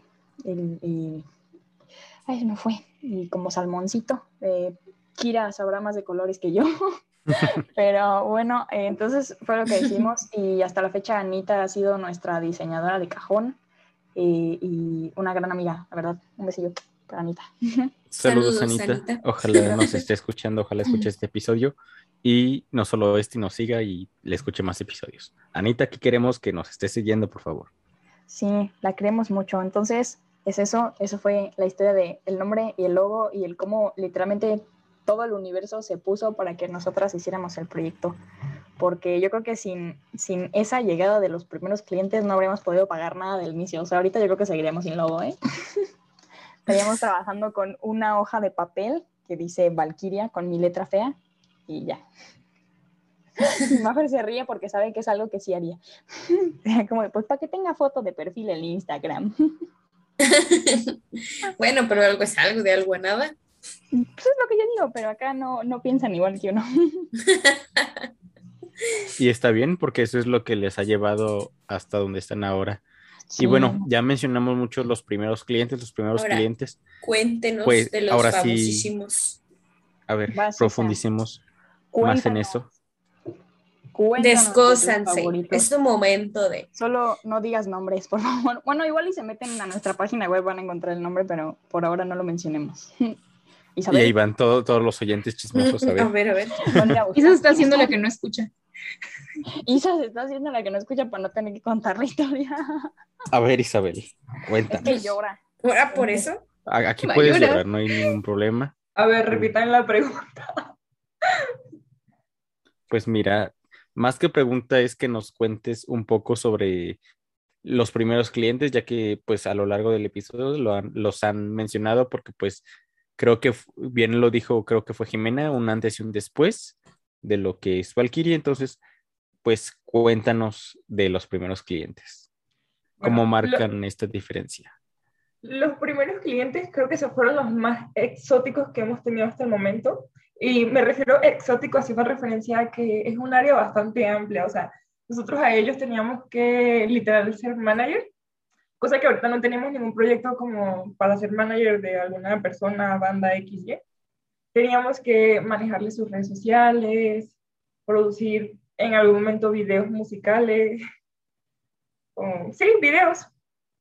Entonces fue como, fue un reto, la verdad. Aquí fue bastante curioso porque nos emocionamos todas. Tengo que hacer énfasis en que Maffer fue la más emocionada y fan de este proyecto porque ella realmente ponía su investigación a tope, era como, y surgían las ideas, recomendaba y recomendaba ideas, era como, es que con esto podemos hacer tal cosa y podemos hacer tal cosa, y realmente nosotros de, de esa idea, además de disfrutarlo, podríamos ganar bastante dinero porque de ahí se gana. Y básicamente, pues era uno de los objetivos, ¿no? O sea, atender al cliente, pero también tener una remuneración económica.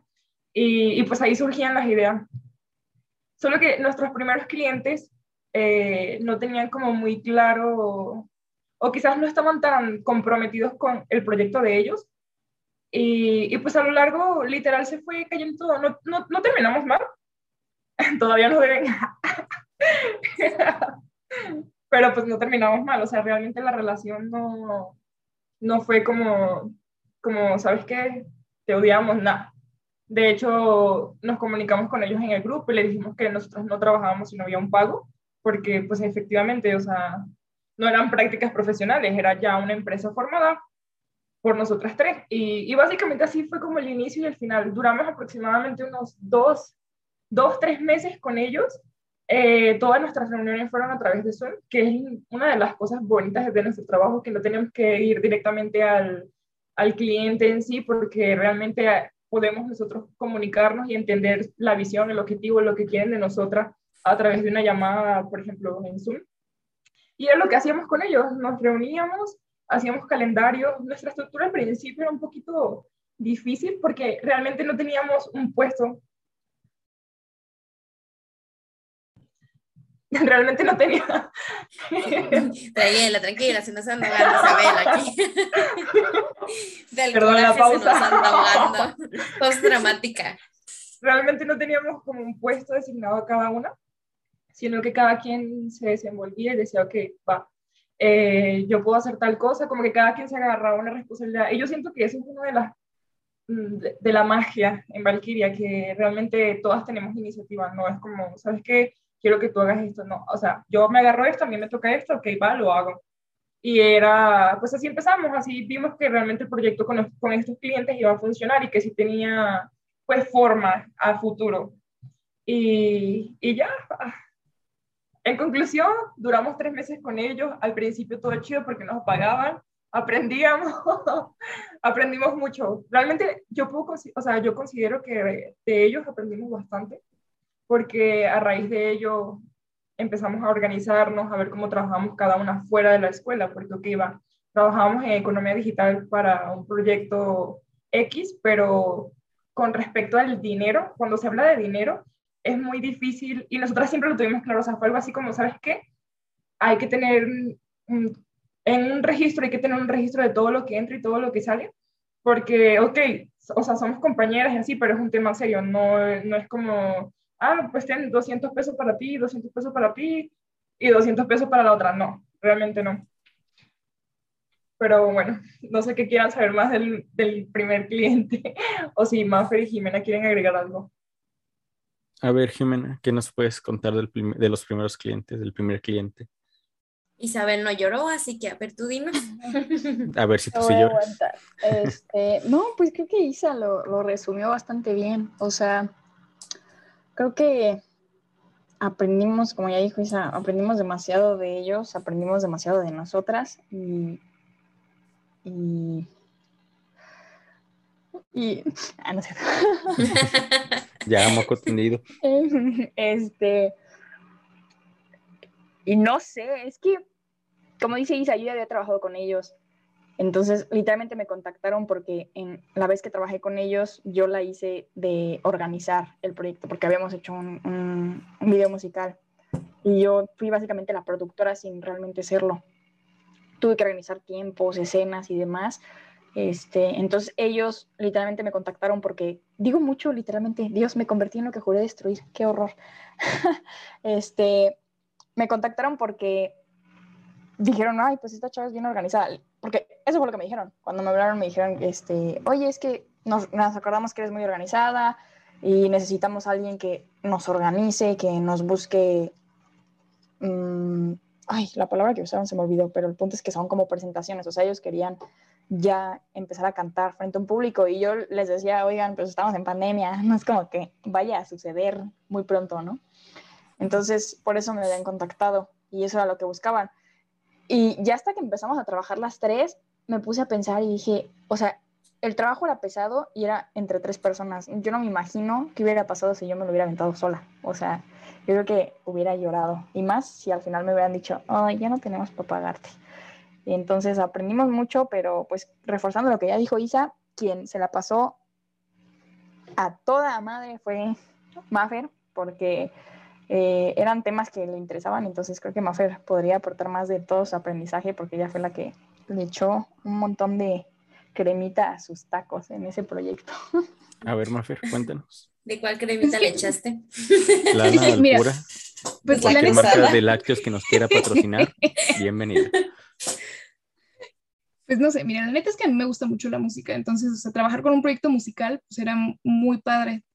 Eh, y para mí, o sea, la prioridad siempre es cuál es el objetivo final del cliente, ¿no? Porque el objetivo final de nadie es hacer un anuncio. O sea, el objetivo siempre es quiero más clientes o en su caso quiero más fans, quiero más gente que nos siga, ¿no? Y un fan, o sea, tú no te haces fan porque ves un póster en una red social, ¿no? Entonces teníamos que hacer un montón de cosas para tratar de que la gente escuchara su música, ¿no? Que si vamos a tratar de hacerlos virales en TikTok, que si vamos a hacer, este, yo quería hacer playeras, nunca llegamos a hacerlas, pero yo tenía organizado mi calendario para hacer playeras.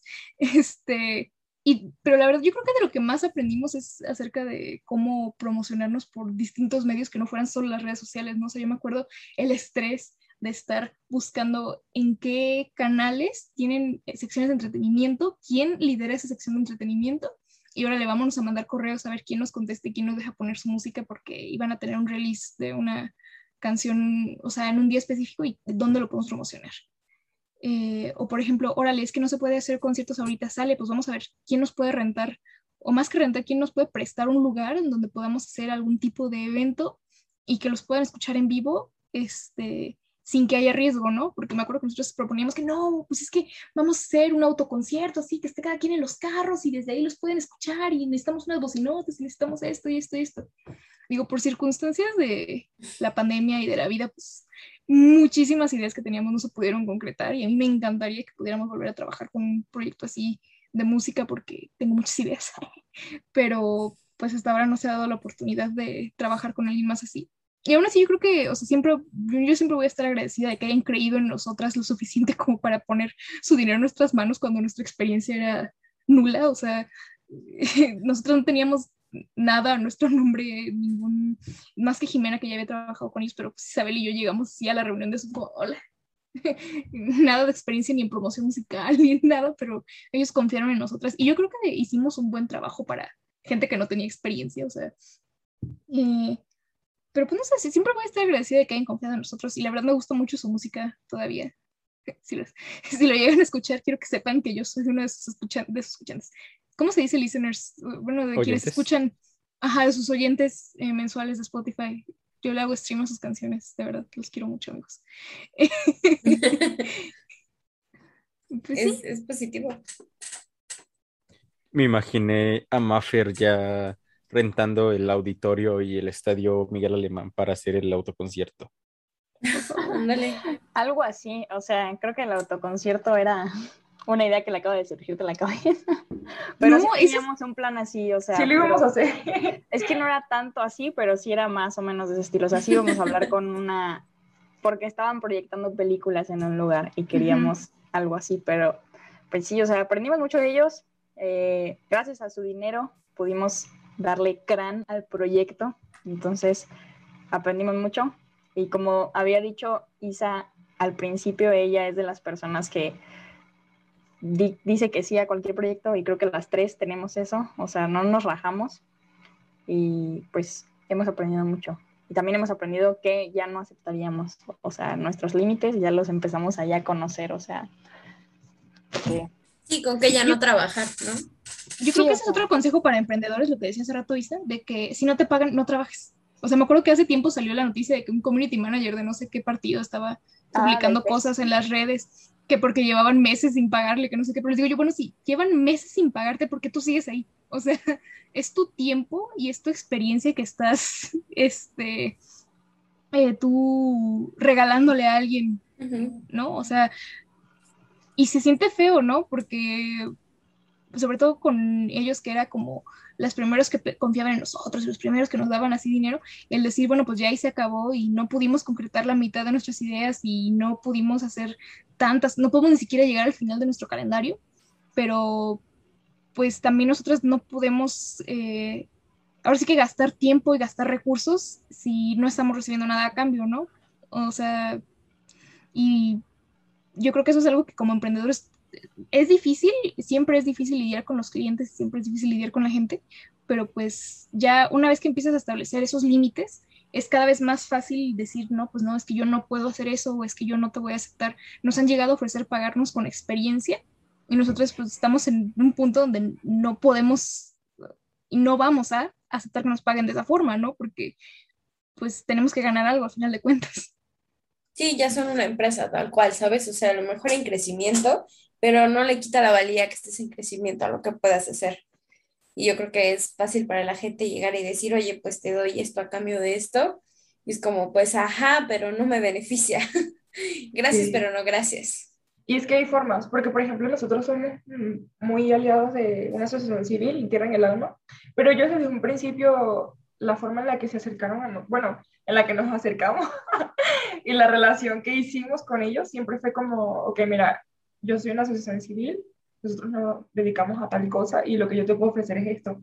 Pero nos ha tocado, hemos tenido varias ocasiones en cliente que como mencionan, nos han dicho que nos pueden pagar con prácticas profesionales. Y de cierta manera, no sé si se han burlado o no sé si lo han, no sé si llamarlo como una burla juzgar, pero nuestros precios eh, no los han intentado manipular. Y la verdad es que a nosotros realmente en, su momento nos llegó a ofender mucho, porque pues es que somos una empresa. O sea, nosotros no llegamos ahí porque eh, quisimos, o sea, es que era complejo, porque realmente ellos fueron los que se comunicaron con nosotros y cuando fuimos y les dijimos, mira, estos son nuestros costos, esto es lo que te podemos ofrecer, eh, esto es lo que podemos hacer con tu marca, bla, bla, bla. Ellos nos dijeron, ¿saben qué? Sus precios son muy caros, nosotros te podemos pagar con experiencia.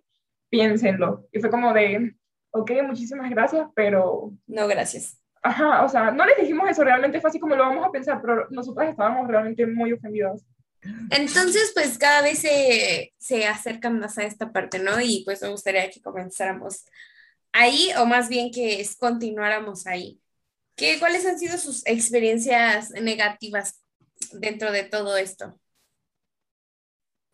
Mm. Quien quiera, échenle.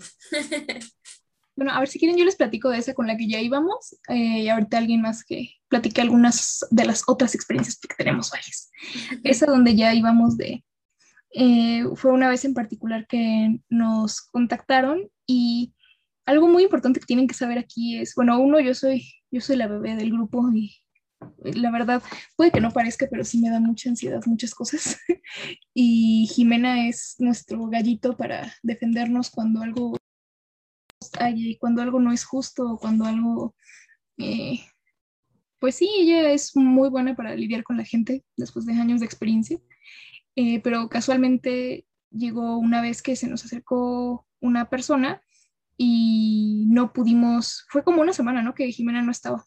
Entonces, durante todo ese tiempo, Jimena no estuvo con nosotras para ni lidiar con clientes, ni ayudarnos con las cotizaciones. Bueno, sí, creo que sí nos ayudó con la cotización, pero no estuvo para lidiar con clientes o para hacer como cosas así físicas, presenciales. Y ya van varias veces que los clientes nos piden que vayamos eh, directamente con ellos para, eh, pues, modular, ¿no? Eh, normalmente les, les, decimos que en una llamada de Zoom nos podemos llevar bien, pero pues ya van varias veces que nos dicen, no, es que yo quiero en presencial y pues vamos, ¿no?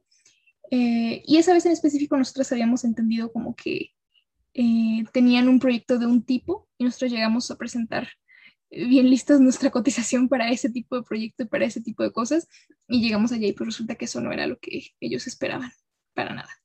O sea, ellos pensaban que nosotras teníamos la idea de que íbamos a a pitcharles como un servicio, nosotras como una empresa de publicidad, supongo, y nosotras íbamos como pensando que íbamos a pitcharles para eh, hacer el manejo de sus redes durante un tiempo limitado para hacer una campaña, ¿no? O sea, eran dos mundos distintos.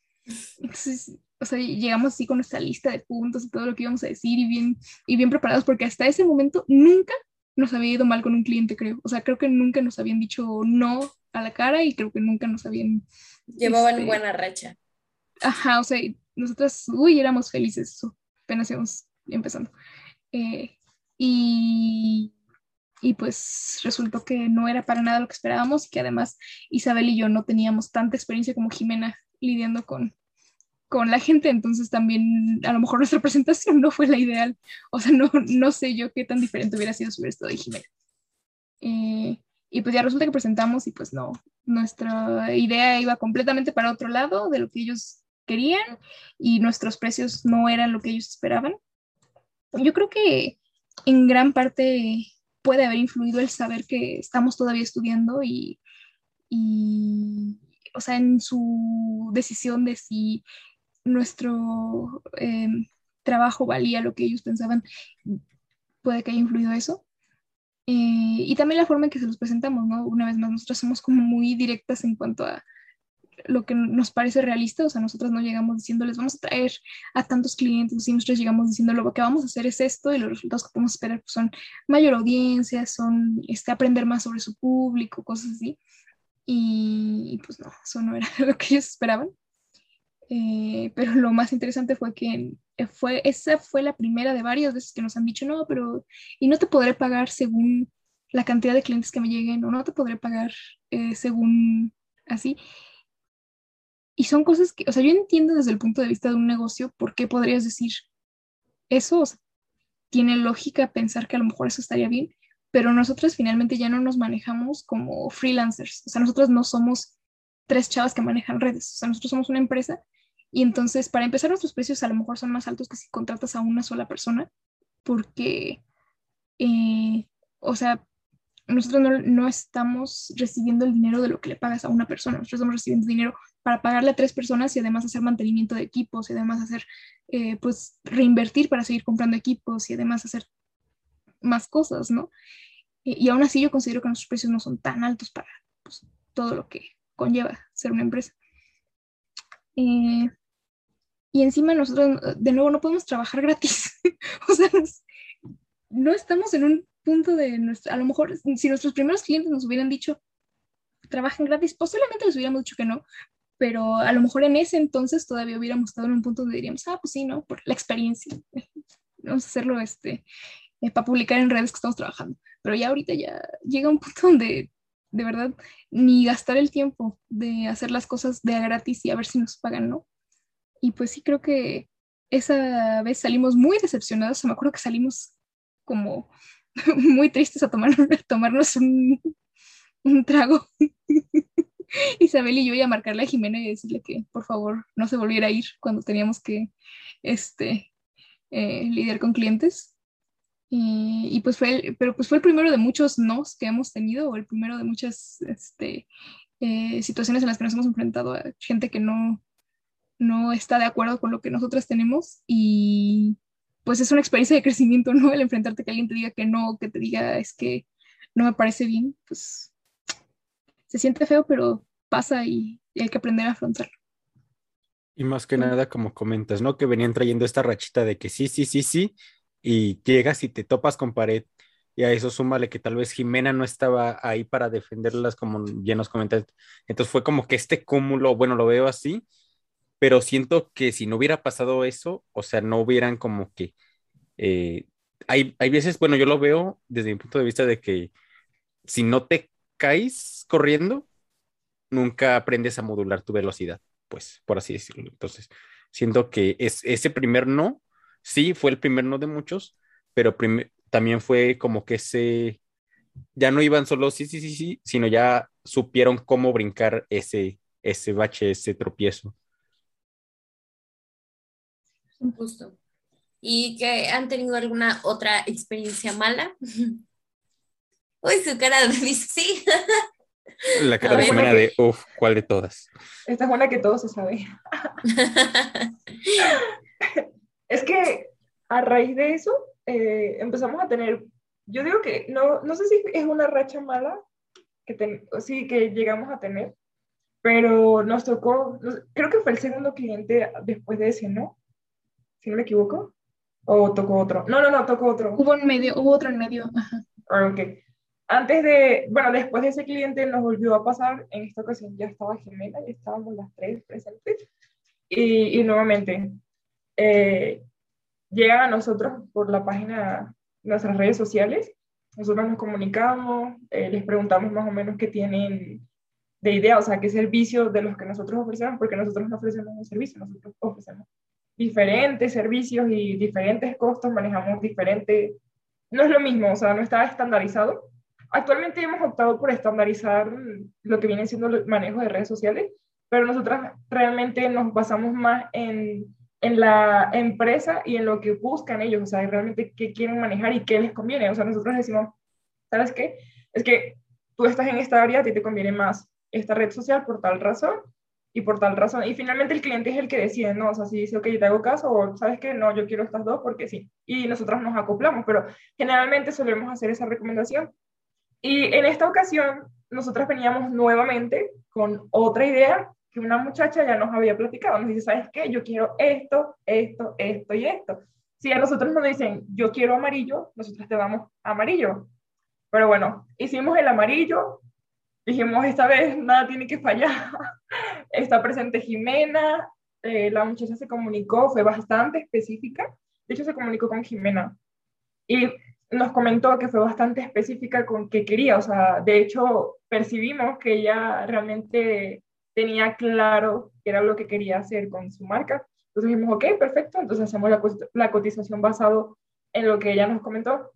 Nuevamente nos dirigimos al lugar, en esa ocasión también fue presencial. Y, y, nos tocó que, que no era lo que, o sea, la propuesta que nosotros llevábamos no era lo que el cliente principal quería. Bueno, a ver, Jimena. Bueno, es que ahí lo que pasó fue esta, eh, la primera persona que se comunicó conmigo fue demasiado específica con lo que quería. O sea, ella era de que quiero un video que sea de 10 segundos y yo lo apuntaba. Y luego me decía, y quiero esta otra cosa y pues yo lo apuntaba porque pues era lo que me estaba pidiendo ella, ¿no? O sea, y luego nos citan pero no nos cita a ella, sino que nos cita a través de una empresa que se encarga de apoyar a otras empresas, o sea, son como administradores de empresas, ¿no? O sea, te apoyan y demás. Entonces, quien nos recibió fue un señor que se iba a encargar de sus finanzas y no sé qué tanto rollo. Pero no hubo una buena, eh, eh, una buena comunicación, se me olvidó la palabra Gracias, Mafer. Ya sé que no le iba a recordar. Una buena comunicación entre los dos. Entonces, como que este señor no sabía que la chica que se había comunicado conmigo había, y que se estaba comunicando con todos, porque para esto nos citaron a nosotros y nos dijo el señor, son las terceras que veo en el día, o sea, ya nos comunicamos con un montón de empresas de esta índole para platicarles el proyecto y nada más de todos los que nos eh, de todos con los que nos comunicamos voy a sacar el que más le convenga a esta marca, ¿no? Entonces ya desde ahí ya veníamos nerviosas, ¿no? O sea, desde que nos dijo que no éramos las únicas y que ya había visto 20 mil otras empresas, dijimos, chin, ¿en qué nos metimos? Nunca nos habíamos enfrentado a algo así, ¿no? O sea, y dice en Maffer y la chama, eh, Jimena sí, nunca había enfrentado a algo en el que yo tenía que competir contra otras cosas, ¿no? O sea, mi rollo era más de, pues esto de que yo hago cortometrajes y que tengo que buscar patrocinadores, o sea, no es como que seamos 50 cortos atacando a un mismo patrocinador como de dame tu dinero, ¿no? Nunca me ha pasado algo así, entonces pues sí estaba medio cañón. Entonces ese era el rollo, que hubo una mala comunicación entre ellos y entonces este señor empezó a checar la cotización frente a nosotras y, y no sé, como que empezó con este rollo de querernos explicar nuestro trabajo, ¿no? Y yo creo que a todo mundo nos molesta, ¿no? O sea, tú estás estudiando o estudiaste para saber del tema y que de repente llegue alguien y te esté diciendo cómo hacer tu trabajo y por qué lo que tú le estás entregando está mal, como que sí te saca de onda, ¿no? Este, entonces empezó este señor a, a decirnos que nos empezó a hacer muchas preguntas, pero como pasivo-agresivo, y luego no nos dejaba responderlas. Entonces nos empezamos a poner nerviosísimas. Eh, y como que ninguna quería responderle. Y, y, yo dije, bueno, pues me toca, ¿no? O sea, que ni modo. Entonces. Y me vamos a sacar las garritas. Aquí. Me, neta, o sea, sentí así y, y, empecé a sentir, empecé a escuchar mi corazón en mis oídos. A veces que estás nervioso y que escuchas el tum, tum, tum, tum. Así lo sentí. y dije, bueno, es que si no lo hago yo, no creo que lo hagan ellas. O sea, como que ellas ya venían con el rollo de Jimena, algo, ¿no? O sea, entonces dije, bueno, ni modo. Entonces ya le respondí, ¿no? Y, y como que el señor se sacó de onda de que, pues, porque le respondí, no feo, pero sí como que le paré su rollo de, de, estarnos cuestionando nuestro trabajo en general, como que dije, güey, o sea, no venimos en ese plan. Y ya luego le tuve que decir, es que, o sea, luego de que nos estuvo cuestionando y preguntando un montón de cosas, pues ya le tuve que decir que quien nos había contactado originalmente nos había dado un trabajo, un proyecto muy específico. Y, y total, el señor nos dijo así de que, sí, pero es que ustedes deberían de, de proponerme algo distinto, ¿no? O sea, ¿qué es lo que ustedes harían? Y yo así de, güey, pues es que tú me pediste algo en específico, o sea, sí te puedo, mi, ¿cómo explicarlo? O sea, la cotización estaba basada en lo que nosotros ya habíamos contemplado, o sea, basándonos en, en, en el proyecto en general, o sea, qué era lo que más les convenía tomando en cuenta las especificaciones que nos había dado esta señora. Pero este señor como que no entendía ese rollo y quería seguir, explicándonos, entonces como que sí nos empezamos a molestar un poco, o sea, el hecho de que cuestionara lo que nosotras sabemos, o sea, me dedico a eso, ¿no? Entonces nos cuestionó todo y, y, sí nos molestó un poco, pero volvemos a los aprendizajes, ¿no? Eh, otra vez aprendimos a lidiar con clientes, eh, aprendimos a, a, a, defendernos también, porque sí fue un momento en el que tuvimos que defender nuestro trabajo, sin ser groseros, obviamente, porque pues la gente luego sí es media pesada y, y te ven joven, porque eso fue otra cosa, nos preguntó nuestra edad, o sea, no nuestra edad, pero sí nos preguntó si ya nos habíamos graduado, porque obviamente, o sea, la gente no ve mi cara, pero no tengo cara de tener 21 años. Yo, la gente piensa que tengo 16, o sea, no es, tú me ves y dices, Toda esta morra, esta morra está en prepa, o sea, acaba de entrar a la prepa. Entonces, obviamente, sí, sí te cuestionan y está más pesado, entonces tienes que sacar las garritas. Y, y pues, como en todo, o sea, si empiezas un negocio, yo creo que a todo mundo le pasa que cuestionan lo que estás haciendo y tienes que defenderlo de alguna manera. Entonces, creo que eso fue lo que más aprendimos. Nos llevamos un montón de risas, o sea, hasta la fecha contamos esa historia entre nosotras y nos da mucha risa por cómo se dio la situación de preguntarnos nuestra edad, este, llegó a preguntarnos que por qué nos tenían que contratar nosotros. La típica pregunta de por qué tengo que contratar a ti y no a los demás. Y ahí nos tenías vendiéndonos, uy, no, como lo mejor, o sea, éramos Valquiria con brillitos, éramos hermosas nosotras, ¿eh? Con brillitos.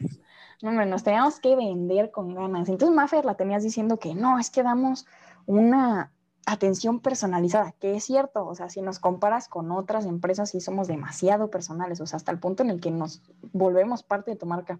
Este, y luego la chama así de que, no, es que soy de Veracruz, por el acento andaba diciendo que era de Veracruz, y la chama diciendo de que, no, pues es que somos súper, somos guerreras, somos guau. Y yo lo único que pude decir es, somos jóvenes, güey. O sea, porque para esto era una escuela, era una preparatoria.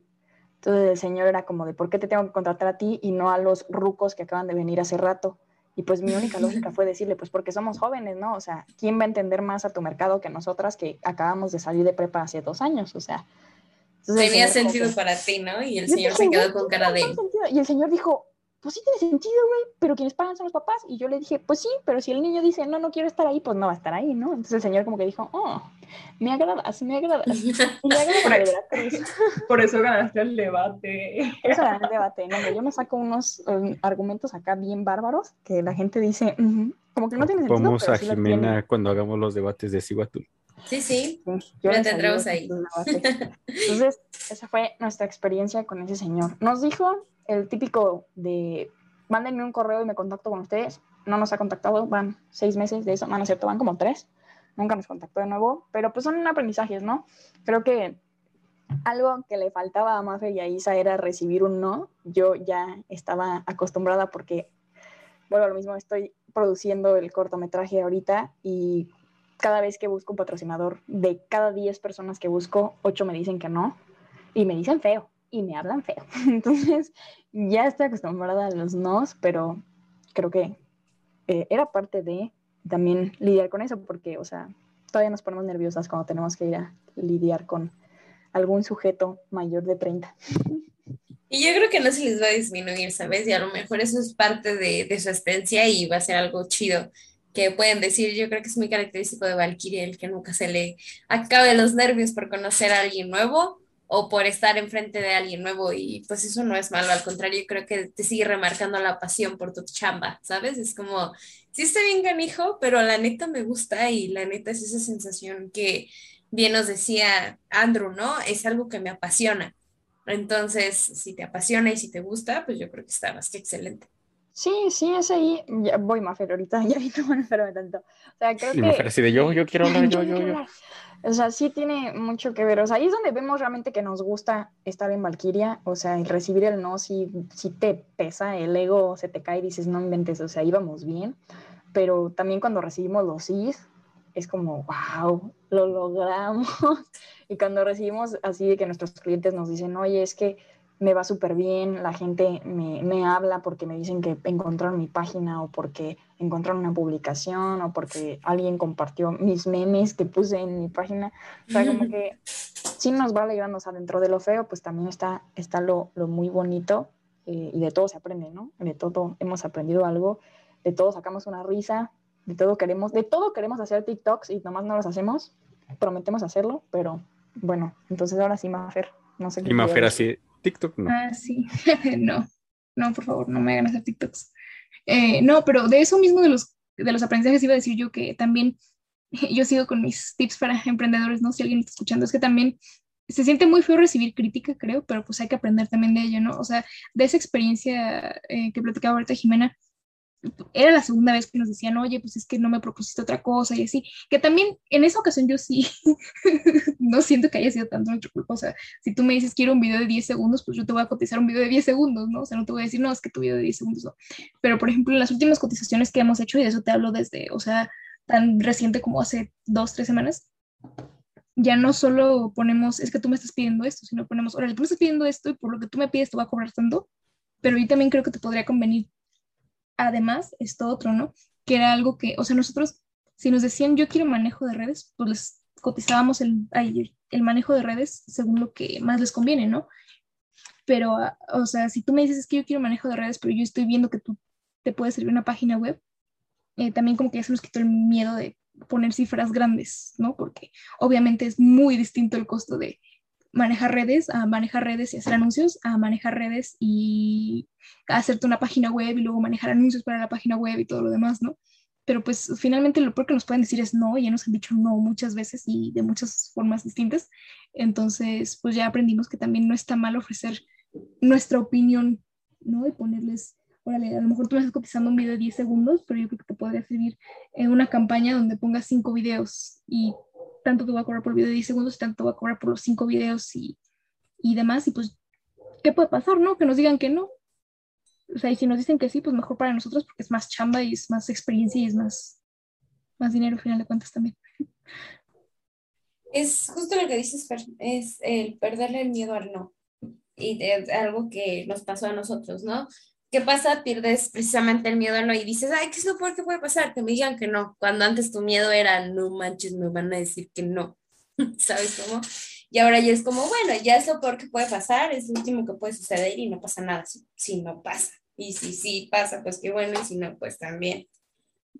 Sí, justo como lo, lo decía Jimena, bueno, cuando lo estaba contando yo, yo me trasladé, me transporté justamente en buscar los invitados para el podcast de pues mil y un correos que hemos mandado y hay, algunos que, que, tanto Bala y yo decíamos, ay, ojalá que diga que sí, y ni un visto, o a lo mucho un visto, y bueno, pues te, te pega, ¿no? O sea, te recae, porque pues ya, ya venías tal vez con una rachita, como decimos, de, de puro sí, pero va. Pero hay, por ejemplo, en el caso del episodio anterior de Andrew, o sea, yo le dije a Bala, ¿sabes qué? Me, me agrada el contenido de esta chava, la sigo de hace tiempo, eh, este tema está súper interesante, hay que arriesgarnos, ya nos han rechazado varias, varias personas, hay que arriesgarnos. Chicle pega, chicle no. mandamos correo, resulta que, que sí, que sí puede, por dos, tres cosillas se tuvo que aplazar, pero salió.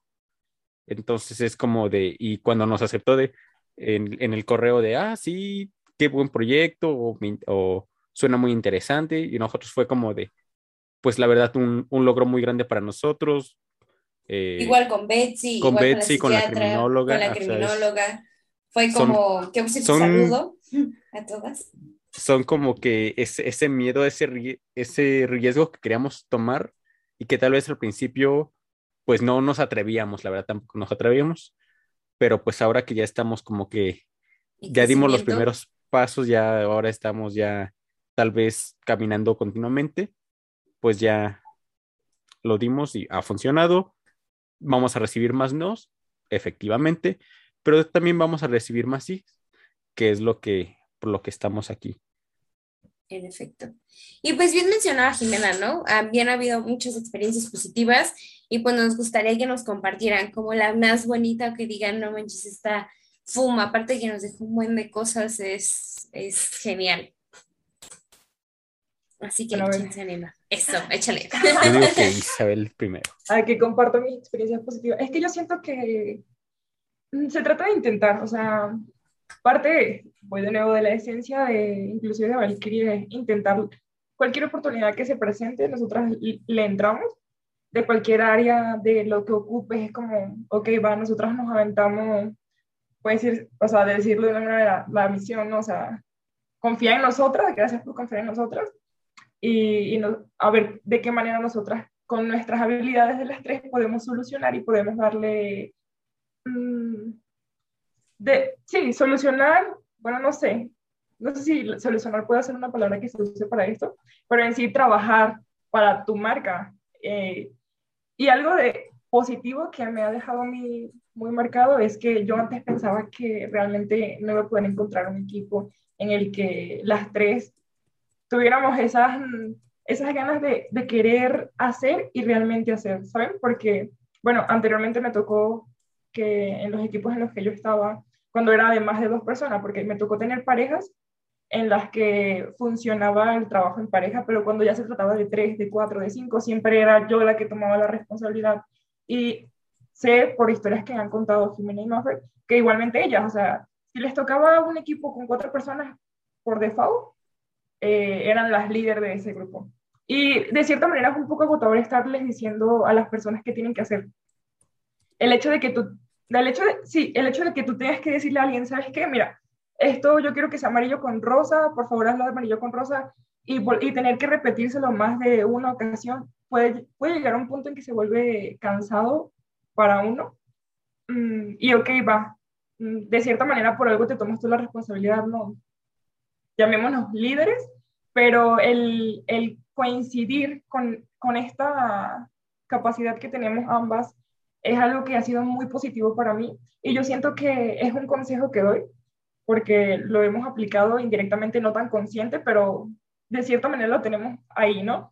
Que los trabajos con amigos no siempre funcionan. Eh, tienes que buscar a las personas que tengan las mismas metas, las mismas ganas de crecer y quizás no las mismas metas, porque por ejemplo, Jimena pues quería estudiar cine y Maffer pues, estudia programación, pero esa capacidad, esas ganas de, de querer hacer y hacer. Mm, no es un, caso, es difícil encontrarlo, como en todo, o sea, en el mundo pues hay personas buenas y personas malas y las personas malas sobran, pero sí, sí hay personas, todo es cuestión de tener ojo, visión y saber realmente qué quieres tú y juntarte y de cierta manera apreciar el hecho de que estás con esas personas, porque nos ha pasado que luego nos peleamos y si es como de, oye, si tienes algo, por favor, dímelo, ¿no? O sea, no, hemos tenido esas, eh, bueno, esas charlas un poco incómodas, pero siempre ha sido, hay que dejar las cosas claras. Es mm, parte también de nosotros. Si algo no te gusta, dir por qué. Y con facilidad, de cierta manera, el hecho de que seamos tres lo facilita un poco, porque bueno, yo siento que cuando dos toman la decisión, ya la otra es como, ok, va, me acoplo. Y nunca nos ha pasado que, o sea, que ha habido una discusión porque todos están a favor de algo que otra no. Siempre es como, que va, a ver, esta opción, ¿por qué? si tus argumentos son tan buenos, yo creo en ti, nos vamos con toda esa. Y es parte, o sea, es bonito. En sí es una experiencia positiva que hemos tenido, en la que ambas, todas nosotras hemos aprendido muchísimo y que, pues, de cierta manera estamos agradecidas. No sé si quieran decir algo. A ver, a ver, ayúdenle. Dice, dice Jimena, yo ya hablé mucho ya.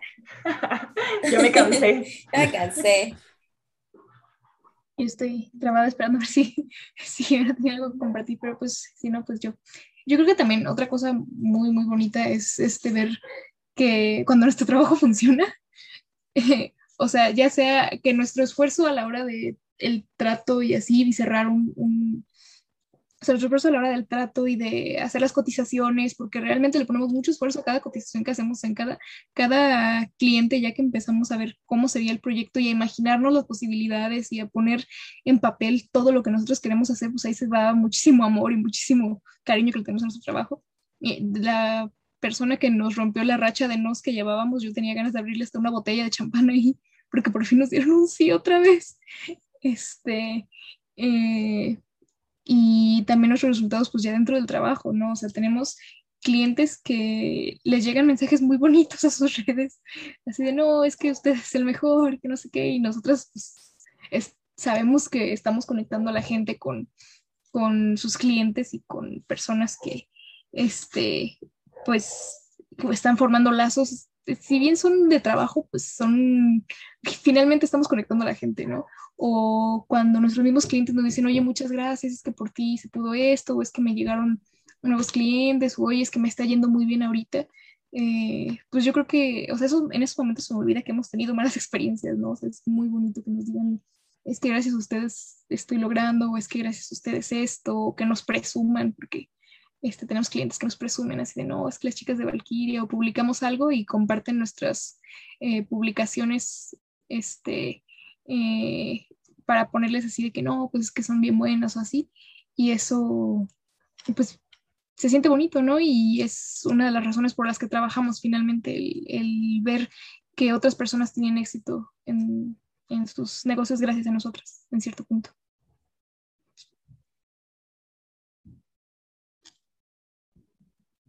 Bueno, ya voy a hablar yo. ya voy a hablar yo. Se aguantan y me escuchan.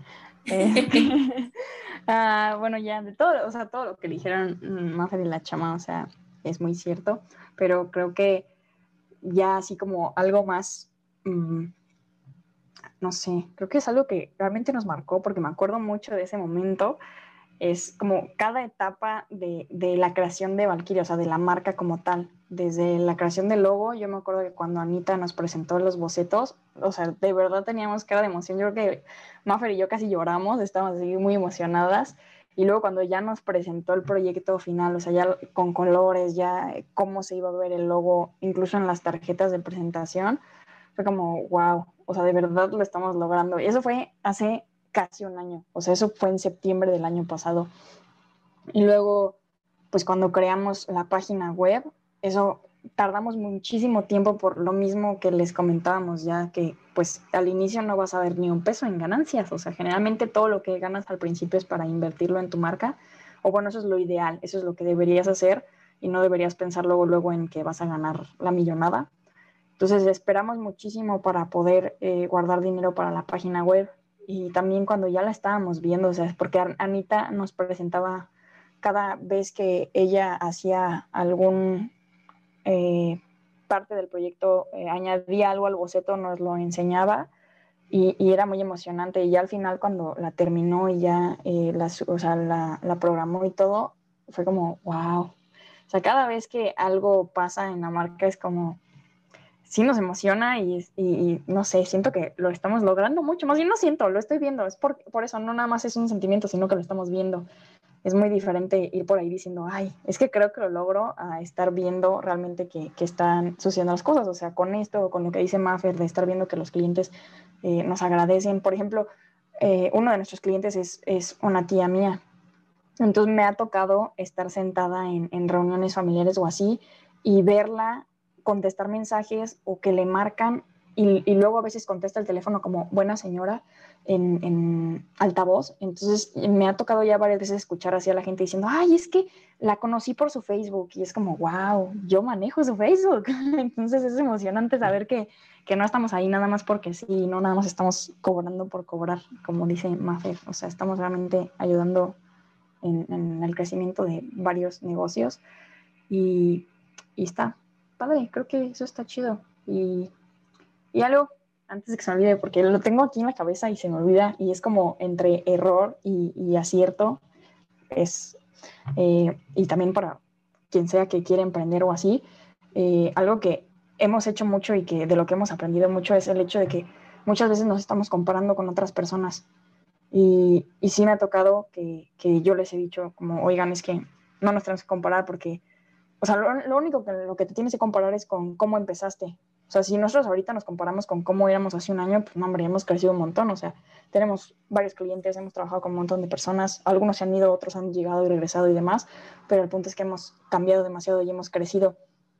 Porque a veces, eh, por ejemplo, Isa se comparaba mucho con, con compañeros de, de, la carrera, ¿no? De que no, pues es que este trabaja en no sé dónde y le pagan no sé cuánto y no sé qué, no sé qué. Y yo sí, pero, o sea, estamos hablando de que estamos nosotras construyendo algo desde cero, o sea, estamos creciendo no solo como empresa, sino también como personas y es algo completamente distinto a ir a trabajar para alguien, ¿no? Entonces, pues también eso, ¿no? Al principio emprender es algo muy complicado y de repente te desanimas y otras veces pasa esto, como dice Mafer, que escuchas algo de tus clientes y te emocionas o no sé, incluso hasta imprimir tus tarjetas de presentación te, te, emociona muchísimo. O sea, cosas son como pequeños logros que te ayudan a seguir y que a la larga pues te comparas con cómo empezaste y sí es todo un camino que tuviste que recorrer y un montón de cosas que tuvieron que pasar para llegar a donde estás ahorita. Entonces, pues si van a emprender, tomen en cuenta que no es algo fácil y que igual en internet se los pintan así como de, ah, con tu celular y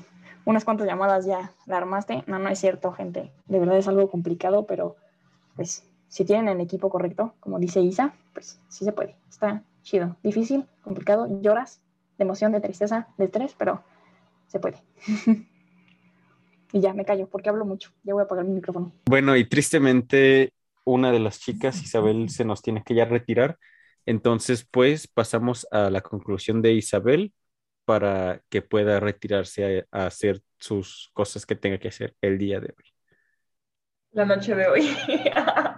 Bueno, es que no sabemos en qué horario nos estén escuchando, entonces Ah, lo que tenga que hacer post podcast. Bueno, primero agradecerles a ustedes por abrirnos un espacio. La verdad me sentí muy a gusto platicando un poco de nuestra historia, bueno, no un poco, mucho, que son temas que luego uno pasa por alto, ¿no? Porque la vida va pasando y uno olvida quizás el comienzo que tuvimos y por todo lo que pasamos, todos los clientes que tuvimos, buenos, malos, el, el hecho de todo lo que hemos aprendido y el cómo llegamos hasta acá y el cómo estamos ahorita nosotros reunidos aquí con ustedes, pues agradecerles. Lulita ya la va a salir. ya se fue. Ya Ya, sé. ya, ya se fue este cuerpo. Y bueno, como conclusión, mm, más que conclusión, es como un consejo que yo puedo darles a ustedes, como mencionaba Jimena. Uno, bueno, en particular es algo que me pasa a mí en específico, que yo solo, no sé si es in- inconsciente, pero sí el comparar. Es que esto es un tema muy importante, porque el compararnos realmente es muy tóxico y no lo recomiendo en lo absoluto si planeas mm, empezar un negocio de lo que sea, realmente de lo que sea.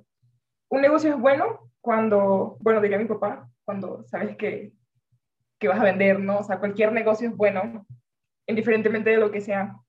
Y si, bueno, algo que también hemos aprendido es que, por fortuna, nosotros tenemos familiares que nos han apoyado en nuestro negocio. Todos nuestros papás, nuestras mamás, tíos, primos, han visto involucrados, pero sabemos que hay personas que no cuentan con esa, con, sí, con, con eso, ¿no? O sea, no cuentan con el apoyo de su familia. Pero yo siento que no, o sea, no tienen que dudar de sus capacidades y cualquier persona, ya sea extraño o conocido, que realmente crea en ustedes y, y que tenga, pues sí, o sea, creer en ustedes, en su trabajo, los va a ayudar. No es cuestión de deprimirse, no se comparen para nada, no, no comparen sus costos, no comparen su éxito, el éxito es individual y cada quien sabe por lo que pasó y cómo llegó ahí, ¿no? Y eso de cierta manera a nosotros nos hace sentir felices de todo lo que hemos pasado para nosotros estar aquí. Entonces, básicamente es eso. Otra de las cosas que también les voy a aconsejar es eh, el valor en sus costos, porque muchas personas menosprecian el, el trabajo y quieren ponerle un costo a su trabajo y es algo que realmente tienen que evitar a toda costa. O sea, ustedes saben el trabajo, todo lo mental, el tiempo, lo físico y eso vale y tiene un costo y ustedes tienen que valorar su trabajo. Así como te dicen, ¿sabes qué? Ten amor propio y valórate, valora también tu trabajo porque es parte de ti. Es lo que estás invirtiendo tú, lo que haces hoy para X proyecto, X cosa, en parte es lo que serás mañana. Entonces, básicamente eso, valora tu trabajo, no te compares y, y sé feliz. y pues ya, o sea, agradece a todas las personas que te apoyan y a las que no también, porque de cierta manera es la forma en la que te sientes impulsado a decir, ¿sabes qué? Hay muchas personas que se motivan con eso, ¿sabes qué? Yo sé que tú no crees en mí, pero hay personas que sí lo hacen, entonces te, te agradezco por quizás lo que me enseñaste, el porque tú no aceptaste mi idea, aprendo de eso, lo mejoro y a ver quién sí lo acepta. Entonces, básicamente, es mi conclusión. Y pues bueno, me despido. Muchísimas gracias por el espacio nuevamente y espero tengan un bonito día. Y gracias a las personas que nos están escuchando. Como última, los invito a que nos sigan en TikTok. es que queremos que el algoritmo nos, no, sí, nos favorezca, ¿no? Aparecemos como valkyria.producciones. Y sería todo. Muchísimas gracias. Gracias, Isa, por estar con nosotros. Y pues eh, ya le compartes esto a toda la gente que tú quieras. Perfecto. Nos vemos, Isa. Muchas gracias por tu participación y pues nada, cuídate mucho. Bye. Se nos fue. Ya, ya no solo se fue su gallo, sino también se fue ella. Sí, ya no solo su gallito cantor, ya todo ahí. En fin, así es la vida. A veces pierden soldados, a veces no, ¿verdad, Valkyria? Pero bueno, y respecto a, es- respecto a eso, perdón, eh, Fer nos mencionaba mucho lo del síndrome del impostor. Fer, ¿a qué te refieres con eso? A ver, cuéntanos. Bueno, pues es que justo Isabel hablaba mucho de es que la comparación y así, pero yo creo que cuando nosotros empezamos, me di cuenta muy pronto que las tres teníamos esta manía de sentir es que no estoy haciendo suficiente, o es que soy la que menos sabe, o es que soy la que menos trabaja, o es que soy la que menos contribuye. O sea, entrábamos a todas las reuniones que hacíamos. Nuestros primeros clientes fueron muy particulares en que tuvimos que investigar mucho porque ninguna de las tres eh, trabajaba en el área de la música ni conocía mucho de eso. Pero entonces llegábamos a las reuniones y yo les decía, no, hombre, es que estoy investigando aquí y acá y acá, pero es que no pude darle solución a nuestro problema, entonces siento que no, no estoy aportando y es que así. Yo tenía un complejo muy grande de no, es que Jimena es la que sabe más de video y es la que sabe más de esto, entonces, ¿cómo voy a decir yo? A mí me gusta mucho editar. ¿Cómo voy a decir yo que yo edito el video si Jimena sabe más? O no, es que Isabel es buenísima para organizarse, sí, entonces este se va se va a enojar si yo no tengo las cosas a tiempo porque Isabel es la que más, ¿sí? Eh, y para mí, pues, era un, un- a mi persona era un, complejo muy grande de decir es que yo soy la que menos sabe, la que menos aporta y yo soy como el eslabón más débil de esta cadena, ¿no? Entonces yo, o sea, como que yo vivía con el miedo de que un día estos iban a, a decir, ay, no, ya, ya no nos quedes y te vamos a correr. Eh, y me acuerdo mucho de una reunión en la que entramos y yo estaba así en mi, en mi, ay, es que yo no sé, y en eso una de las dos, no me acuerdo, si Isabel Jimena, empezó a decir, oigan, perdón, es que la neta siento que no, este, que no estoy aportando, que no sé qué, es que siento que ustedes le meten y así. Y fue un momento de eureka cuando eh, la otra de las dos que no había dicho eso dijo, es que la verdad yo también siento que no, no le estoy entrando y así. Y entonces me di cuenta, bueno, pero ¿por qué sentimos eso? O sea, que las tres tenemos experiencia en distintas áreas, pero tenemos experiencia. O sea, yo llevaba ya eh, un año y medio haciendo prácticas, básicamente. Eh, Jimena tiene muchísima experiencia. O sea, para lo que tenemos Isabel y yo, la verdad, pues, toda la experiencia que tiene Jimena en cine, e Isabel eh, era así de irse a ganar concursos de emprendimiento, ¿no? O sea, ¿por qué estamos aquí sintiéndonos que, ay, es que no sé, o es que no puedo, o es que no voy a poder? Si la experiencia nos ha demostrado que sí podemos y que sí sabemos, ¿no? Y también el darnos cuenta con el tiempo de que nuestros compañeros, en particular hombres, pero también puede que sea porque la cantidad de hombres que hay en nuestro salón, que veíamos que entregaban proyectos o se enorgullecían de cosas que nosotros decíamos, pero es que yo puedo hacerlo mejor, ¿no? Y no es nada malo en contra de ellos, o sea, pues está bien, ese es su nivel y es donde están y qué bueno que se enorgullezcan de su propio trabajo. Pero veíamos las cosas y, decía yo, bueno, pero es que yo tengo más experiencia editando y este chavo está subiendo videos en línea y yo, yo siento que podría hacer un video mejor, pero no lo hago porque tengo miedo o no digo que soy editora porque me da miedo, porque sé que hay gente que sabe más que yo y que lo hace mejor, pero él sí está diciendo soy editor y está consiguiendo trabajos y está demostrando su talento a pesar de que tiene menos experiencia que yo y él no se acompleja y él no siente, ay, pero ¿cómo lo voy a demostrar si Maffer sabe más? O ay, pero ¿cómo me voy a poner ese título de editor si, si Maffer edita más? Entonces, pues fue algo que tuvimos que hacer conscientes, tuvimos que decir, oigan, es que hay que dejar de hacer eso. O sea, hay que dejar de decir no puedo y hay que dejar de decir es que fulana sabe más o es que eh, eh, por allá hacen las cosas mejor o es que por allá se ven mejor los videos y aceptar, bueno, aquí es donde estoy y siempre hay que tratar de mejorar, pero eso no significa que ahorita no sepa o que ahorita no pueda, ¿no? Sobre todo, a mí lo que me daba miedo era que en algún momento nuestro... Eh, nuestros sentimientos de que no sabemos de que no podemos fueran a llevar a perder a algún cliente, ¿no? Porque tú, o sea, yo al cliente no le puedo decir, es que fulano sabe editar mejor, o es que eh, fulano conoce más de redes sociales, o es que fulano lleva más tiempo trabajando, porque van a decir, ¿para qué te contrato a ti y no a fulano? Pero pues sí ha sido un poco difícil, yo siento, ¿no? Bueno, o sea, para mí en lo personal ha sido un poco difícil aceptar que soy suficiente, que lo que he aprendido es suficiente eh, pero pues es algo que yo le recomendaría a todos los que quieran emprender, o sea, no solo no te compares, sino que acepta que estás en un lugar y, y está bien, o sea, está bien no ser el que más sabe o el que más hace o el que más experiencia tiene. Sí, al final siempre que- va a haber alguien que perdón, al final siempre va a haber alguien que sepa más que tú y eso es totalmente inevitable. Estés en el que estés, tengas así una maestría, una maestría, perdón, un doctorado, lo que sea, eh, los altos estudios, siempre va a haber alguien que sepa mucho más que tú, ¿no? Y ese es un miedo que ciertamente se queda, pero también ciertamente puedes ir eliminando. Y siento que este tipo de, de procesos, y más si es, por ejemplo, en un equipo, en este caso, pues yo, yo hablo por el equipo Siguatul con Bala, ustedes, las tres chicas que son, que se tomen como que ese tiempo de reflexión de, ¿sabes qué? yo reconozco mis fallas, mis, mis puntos de, mejoría, pero también reconozco que eh, soy bueno en tal cosa, en este caso, tú que tal vez nos dijiste al principio de, ¿sabes qué? Yo salir en cámara no, pero te puedo editar mil y un cosas.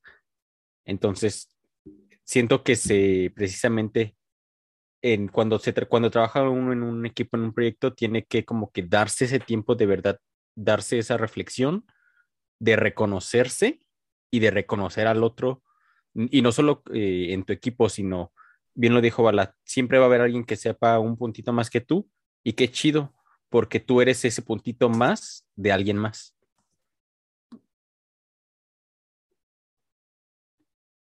Justo. No sé, digan algo, no sé cómo pues, Justo, justo eso. Es que diste como justo en el, en el clavo. Ay, yo me ando trabajando un buen, pero ajá, diste como justo en el clavo. Jimena ya no ha hablado, y ojito ahí.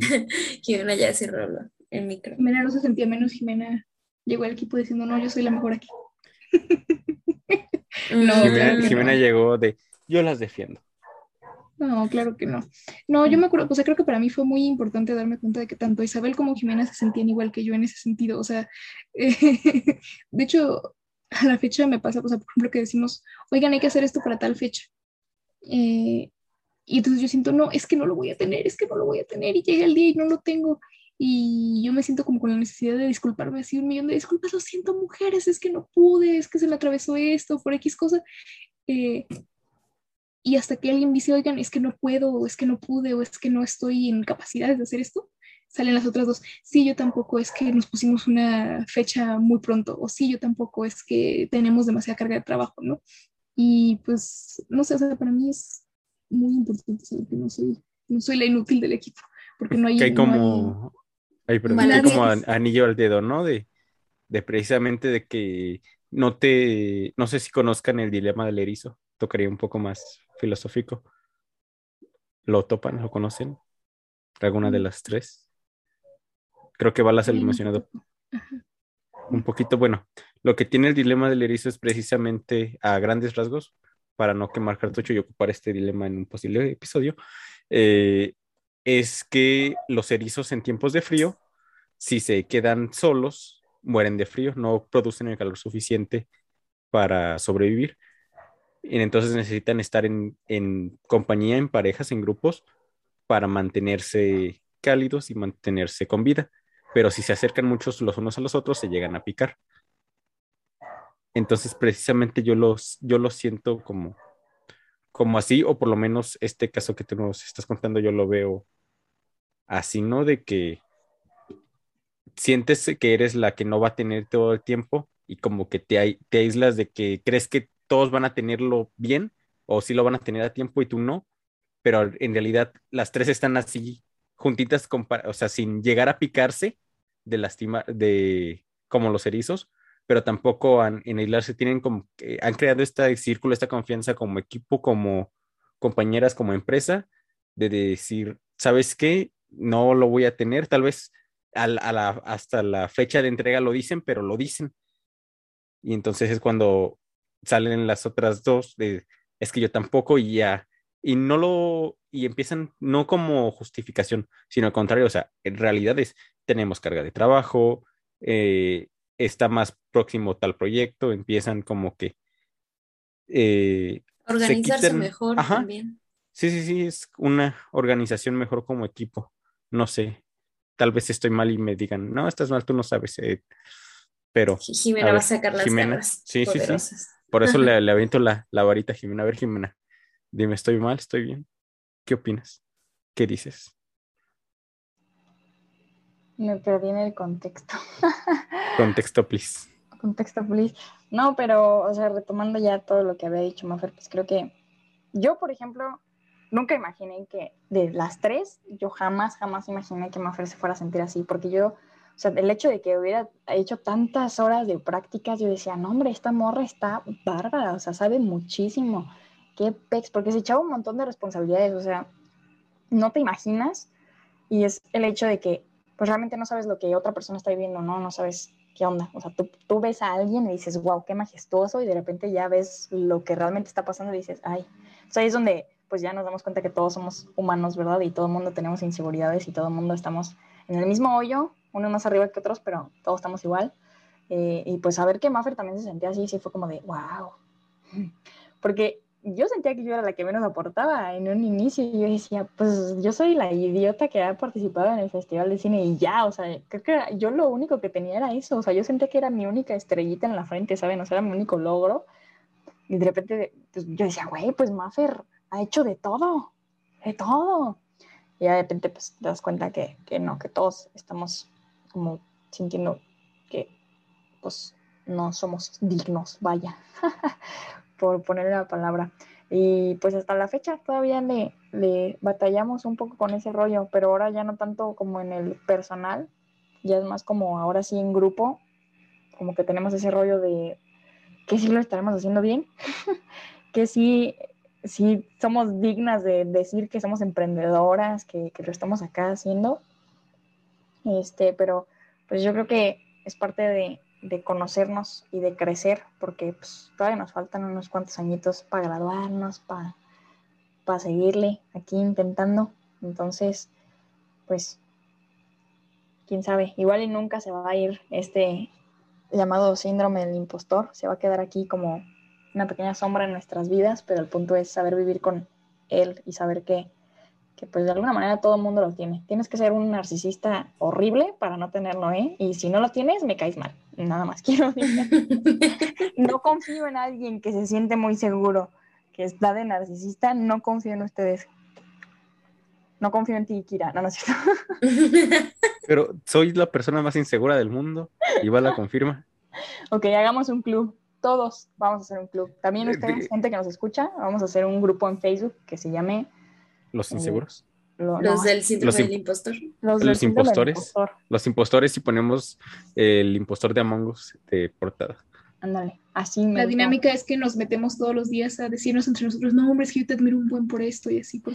Sí, ese va a ser. Nos tenemos que echar flores para levantarnos del hoyo. Va, está cool. Sí. Si nosotros mismos no lo hacemos, nadie lo va a hacer.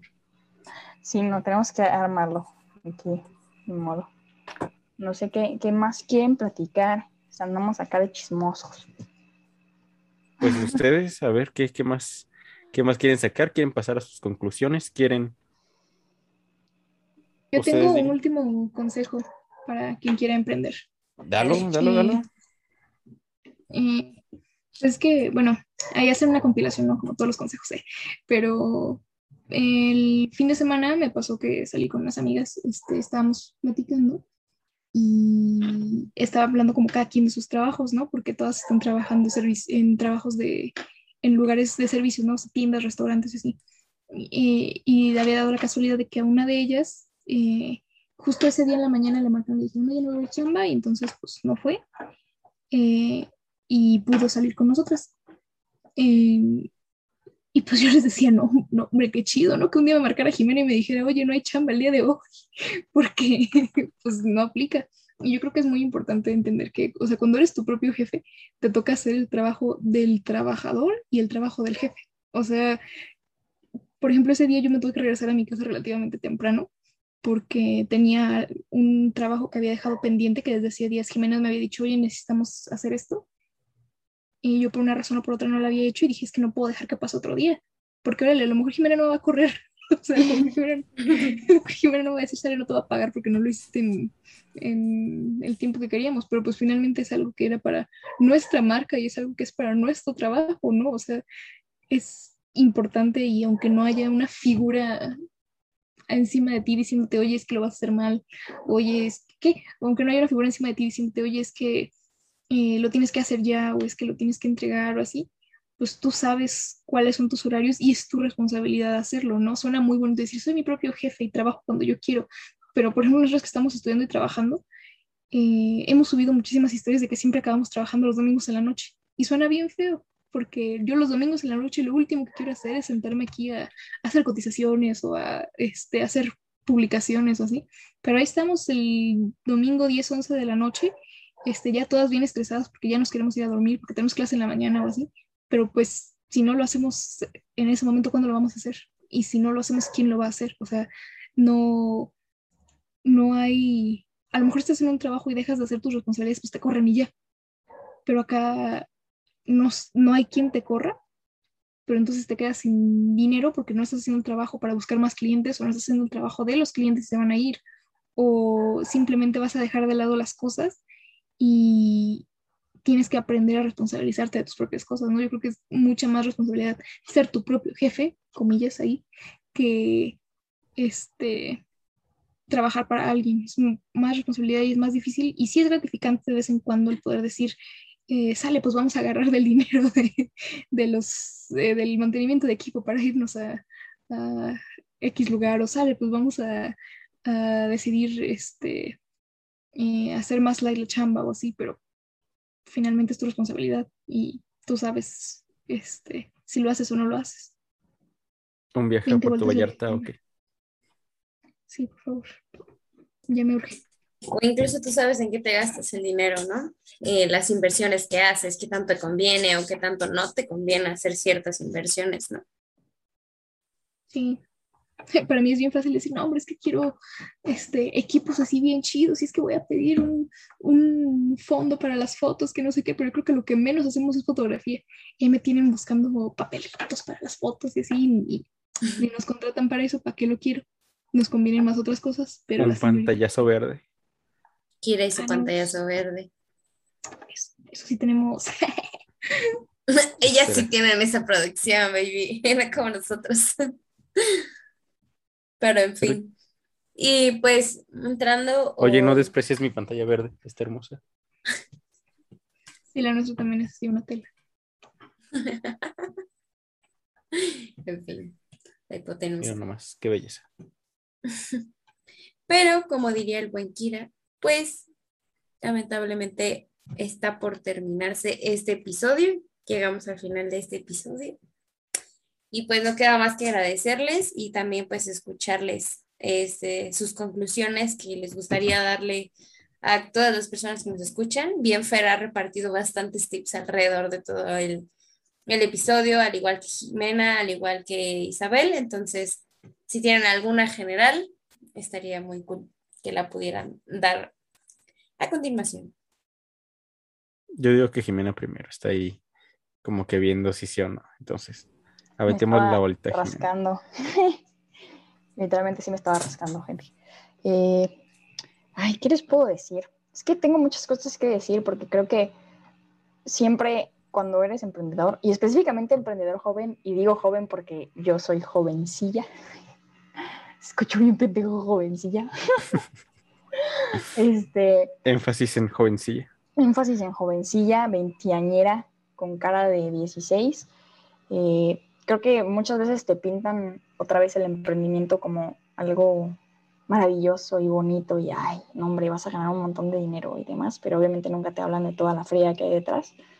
Entonces, pues es algo que deberían tener contemplado. Es difícil.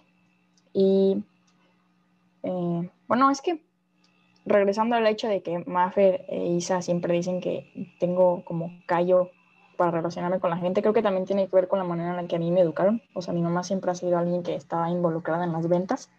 Entonces siempre había escuchado de ella un montón de consejos. Entonces les voy a pasar los consejos de mi mami. Saludos a la mamá de Jimena. Saludos a mi jefa. Eh, y pues entre ellos está el, lo de los nos. A mí siempre me decía desde que era muy pequeña y por cualquier cosa era como, tú ya tienes el no, ve por el sí. Entonces, desde chiquita, desde que estaba en la primaria, yo tenía ese rollo en la cabeza. Por cualquier cosa que fuera yo preguntar, siempre era como, tú ya tienes el no, ve por el sí. Y es algo cierto, creo que siempre tenemos en la cabeza que la gente nos va a decir que no. O sea, porque es lo lógico, ¿no? O sea, tú vas ahí y dices, me van a negar lo que les voy a pedir. Entonces tú tienes que ir por ese sí. Entonces, váyanse más animaditos. y también me decía que está la ley del 80-20, que de el 100%, el 80 te va a decir que no y el 20 es el que va a acceder. Y es algo que pues sí hemos vivido mucho. O sea, hemos visto un montón de personas y efectivamente el 80% te dice que no y te hace perder, bueno, tú sientes que estás perdiendo el tiempo porque es una realidad. Eh, cuando hacemos cotizaciones y nos dicen que no, sentimos que perdemos el tiempo. O sea, es como de, güey, me senté un domingo a la noche a hacer tu cotización y, y no la quisiste. Pero de todo se aprende, porque incluso en las cotizaciones hemos cambiado muchísimo, como ya decía Mafer. Entonces, creo que emprender también es volverse una esponja y aprender de cualquier cosa, porque de verdad de todo, de todo aprendes. Aprendes de tus clientes, aprendes de las personas que te dijeron que no, aprendes de, de las personas que, que, dudaron, de las personas que incluso se burlan, porque nos ha tocado que se burlen de nosotras, o sea, de verdad nos ha tocado que gente en nuestra carrera se burle de, de nuestras eh, metas y sueños y demás. Entonces, pues estén preparados para todo échenle ganas, hagan un Excel, un Excel con sus ganancias y con sus pérdidas, háganlo bien, porque uh, aquí Aprendan a usar yo, Excel. aprenden a usar Excel, eh, pero más que aprender a usarlo, porque sabrán ustedes que yo sé usar Excel, pero el problema que teníamos y que tengo mucho porque yo soy la encargada de, de las finanzas, que de repente se me pasaba escribirlo en el Excel y ahí me tenía hasta el punto de recordar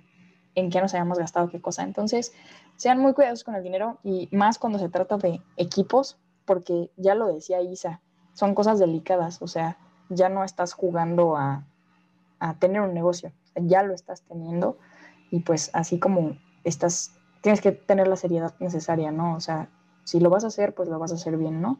Y no se trata de terminar mal con la gente, porque pues a mí no me gustaría terminar mal con Isa y con Maffer por un malentendido. Entonces, hagan su Excel de ganancias, dense puestos desde un principio, aunque sean bobos. En un inicio nosotras éramos Maffer encargada de postproducción, Isa encargada de preproducción y Jimena encargada de producción y ahorita ya tenemos como, ya nos conocemos más, entonces pues aprendan de todo, esa es mi, mi conclusión.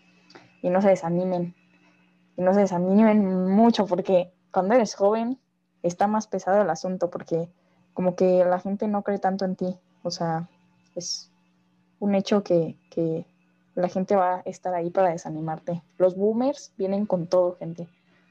No dejen que los desanimen porque Eso sí es cierto. de repente sí se pasan, ¿eh? Y lo digo en serio, más en nuestra clase de trabajo que es de índole digital, vaya, quienes generalmente nos desprecian más son, son gente adulta porque no comprenden que el mundo está cambiando y que el mercado ya está en internet. Entonces nos ha tocado decir así, como, y se los digo, textualmente me dijeron, ¿por qué me cobras tanto? Y yo les digo, pues te estoy haciendo una página web. Me dicen, ¿eso cuesta eso?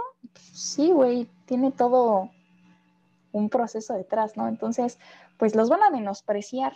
Ustedes echen la pelea, defiéndanse, no dejen que les hagan el feo, porque se siente feo, pero pues, pues es que eso no dirían de alguien que vende tacos. No te van a decir que cobras bien caro, solo te los van a comprar. Es porque a mí me vas a hacer el feo, ¿verdad? Uh -huh. Bueno, ya me alargué. Me encanta quejarme. Discúlpenme. Una disculpa de verdad. Más una vez sí me quejé de un taquero que daba caro y no le compré. Mm, me Dale, Fer. Jimena disculpándose. eh, no, pues ya solo dos cositas ya para terminar.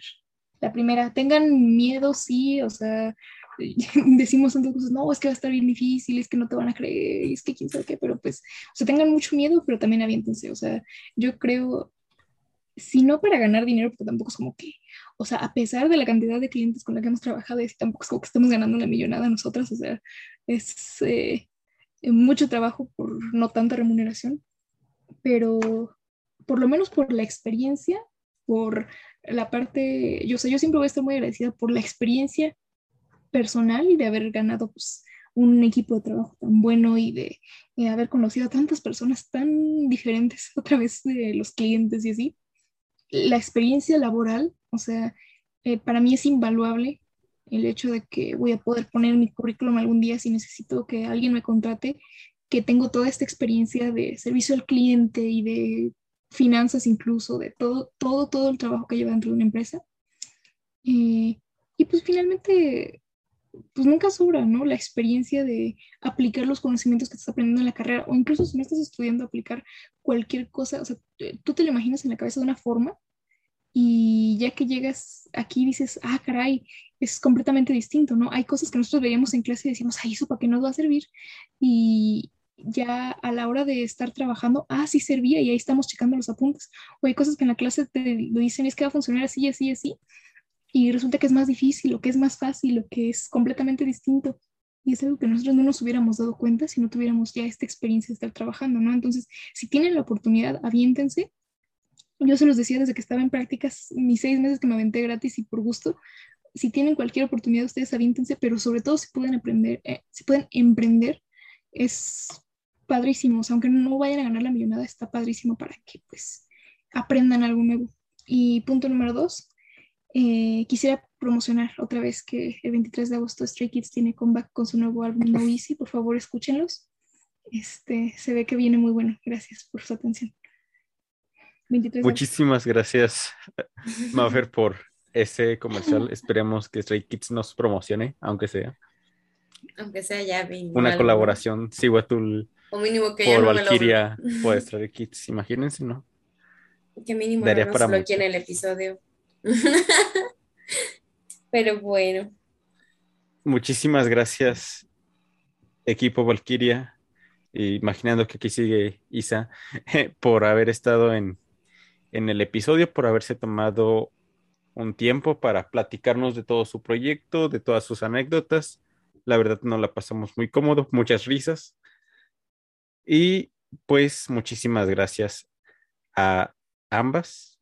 Ya a, Isa ya le agradecimos, ahora les toca a ustedes. Mafer, Jimena, muchísimas gracias por acompañarnos esta noche, este día, esta mañana, esta tarde o cuando el oyente decide escucharnos si es que lo hace. Gracias por invitarnos. Fue una plática muy a gusto. Siento demasiada pena por quien sea que tiene que editar esto. De verdad, perdónenos. Hablamos mucho, hablo mucho, perdón. lo, que, no sabes es que este episodio va a ser eh, colaboración con Valkyria y acá Mafer es la que se va a rifar la edición. No, hombre, llora. no nos hagan esto. Estábamos hablando de que no trabajamos de a gratis y no saben. nadie dijo de a gratis, nadie dijo de a gratis. Ah, bueno, más ah, bueno, sí, te llevas tus centavitos. Bueno, eso, ese tema ya lo vemos tras Balino. Muchísimas gracias, equipo Valkyria. ¿Cómo los podemos encontrar en redes para que la gente las contacte? Estamos como Valkyria Producciones en todos lados, a Facebook, Instagram, TikTok, valkyria.producciones. Tenemos aproximadamente uno o dos TikToks subidos, pero ahí estamos. Es que lo que ustedes no saben, lo que ustedes no saben es que cuando uno maneja las redes de otra gente, tienes poco tiempo para manejar tus propias redes. Eh, y nuestra página web, valkyriaproducciones.com.mx, y ahí mismo pueden encontrar nuestro blog, donde de vez en cuando nos quejamos. Subimos algo, cuando tenemos tiempo. no suele ser muy... Y cuando no estamos escribiendo para otra gente, escribimos para nosotros. Sí, pero bueno, ahí síganos. Les prometemos que vamos a subir TikToks más educativos sobre cómo emprender, cómo no morir en el intento. Excelente. Ahí está el nombre. Ahí está el nombre del, del, podcast. Cómo emprender y no morir en el intento. Pero realmente solo estamos hablando de chismes, sin decir nombres. Pero si se meten a nuestra página web, pueden encontrar nombres de la gente involucrada en estos. Pueden estar escuchando este episodio mientras le dan ahí una, navegada en la página. Sí, porque pues es que los chismes no están buenos si no dices quién, o sea. pueden, ir a, nuestra página web ahí a, checar de quién hablábamos. Sirve que nos dan views. claro que sí por ahí les estaremos dando una revisada y pues muchísimas gracias de nuevo y sobre todo muchísimas gracias a ti oyente por quedarte una vez más al final de este episodio, esperando pues sigas al equipo de Valkyria. Si no nos has seguido a nosotros, no sé qué haces aquí y no nos has seguido, vamos a seguir. Y te esperamos en un siguiente viernes, en un siguiente episodio, en la plataforma de tu preferencia. Ya sabes, Spotify, YouTube, Deezer, Google Podcast y todos los lados donde estamos. Muchísimas gracias y pues hasta luego. Bye. Dios. Aquí termina Siguatón, pero pronto estaremos de vuelta. Esperamos que te vayas con un poco más de información. No olvides seguirnos en nuestras redes sociales para que no pierdas ningún episodio. Si te gustó, no dudes en compartirlo.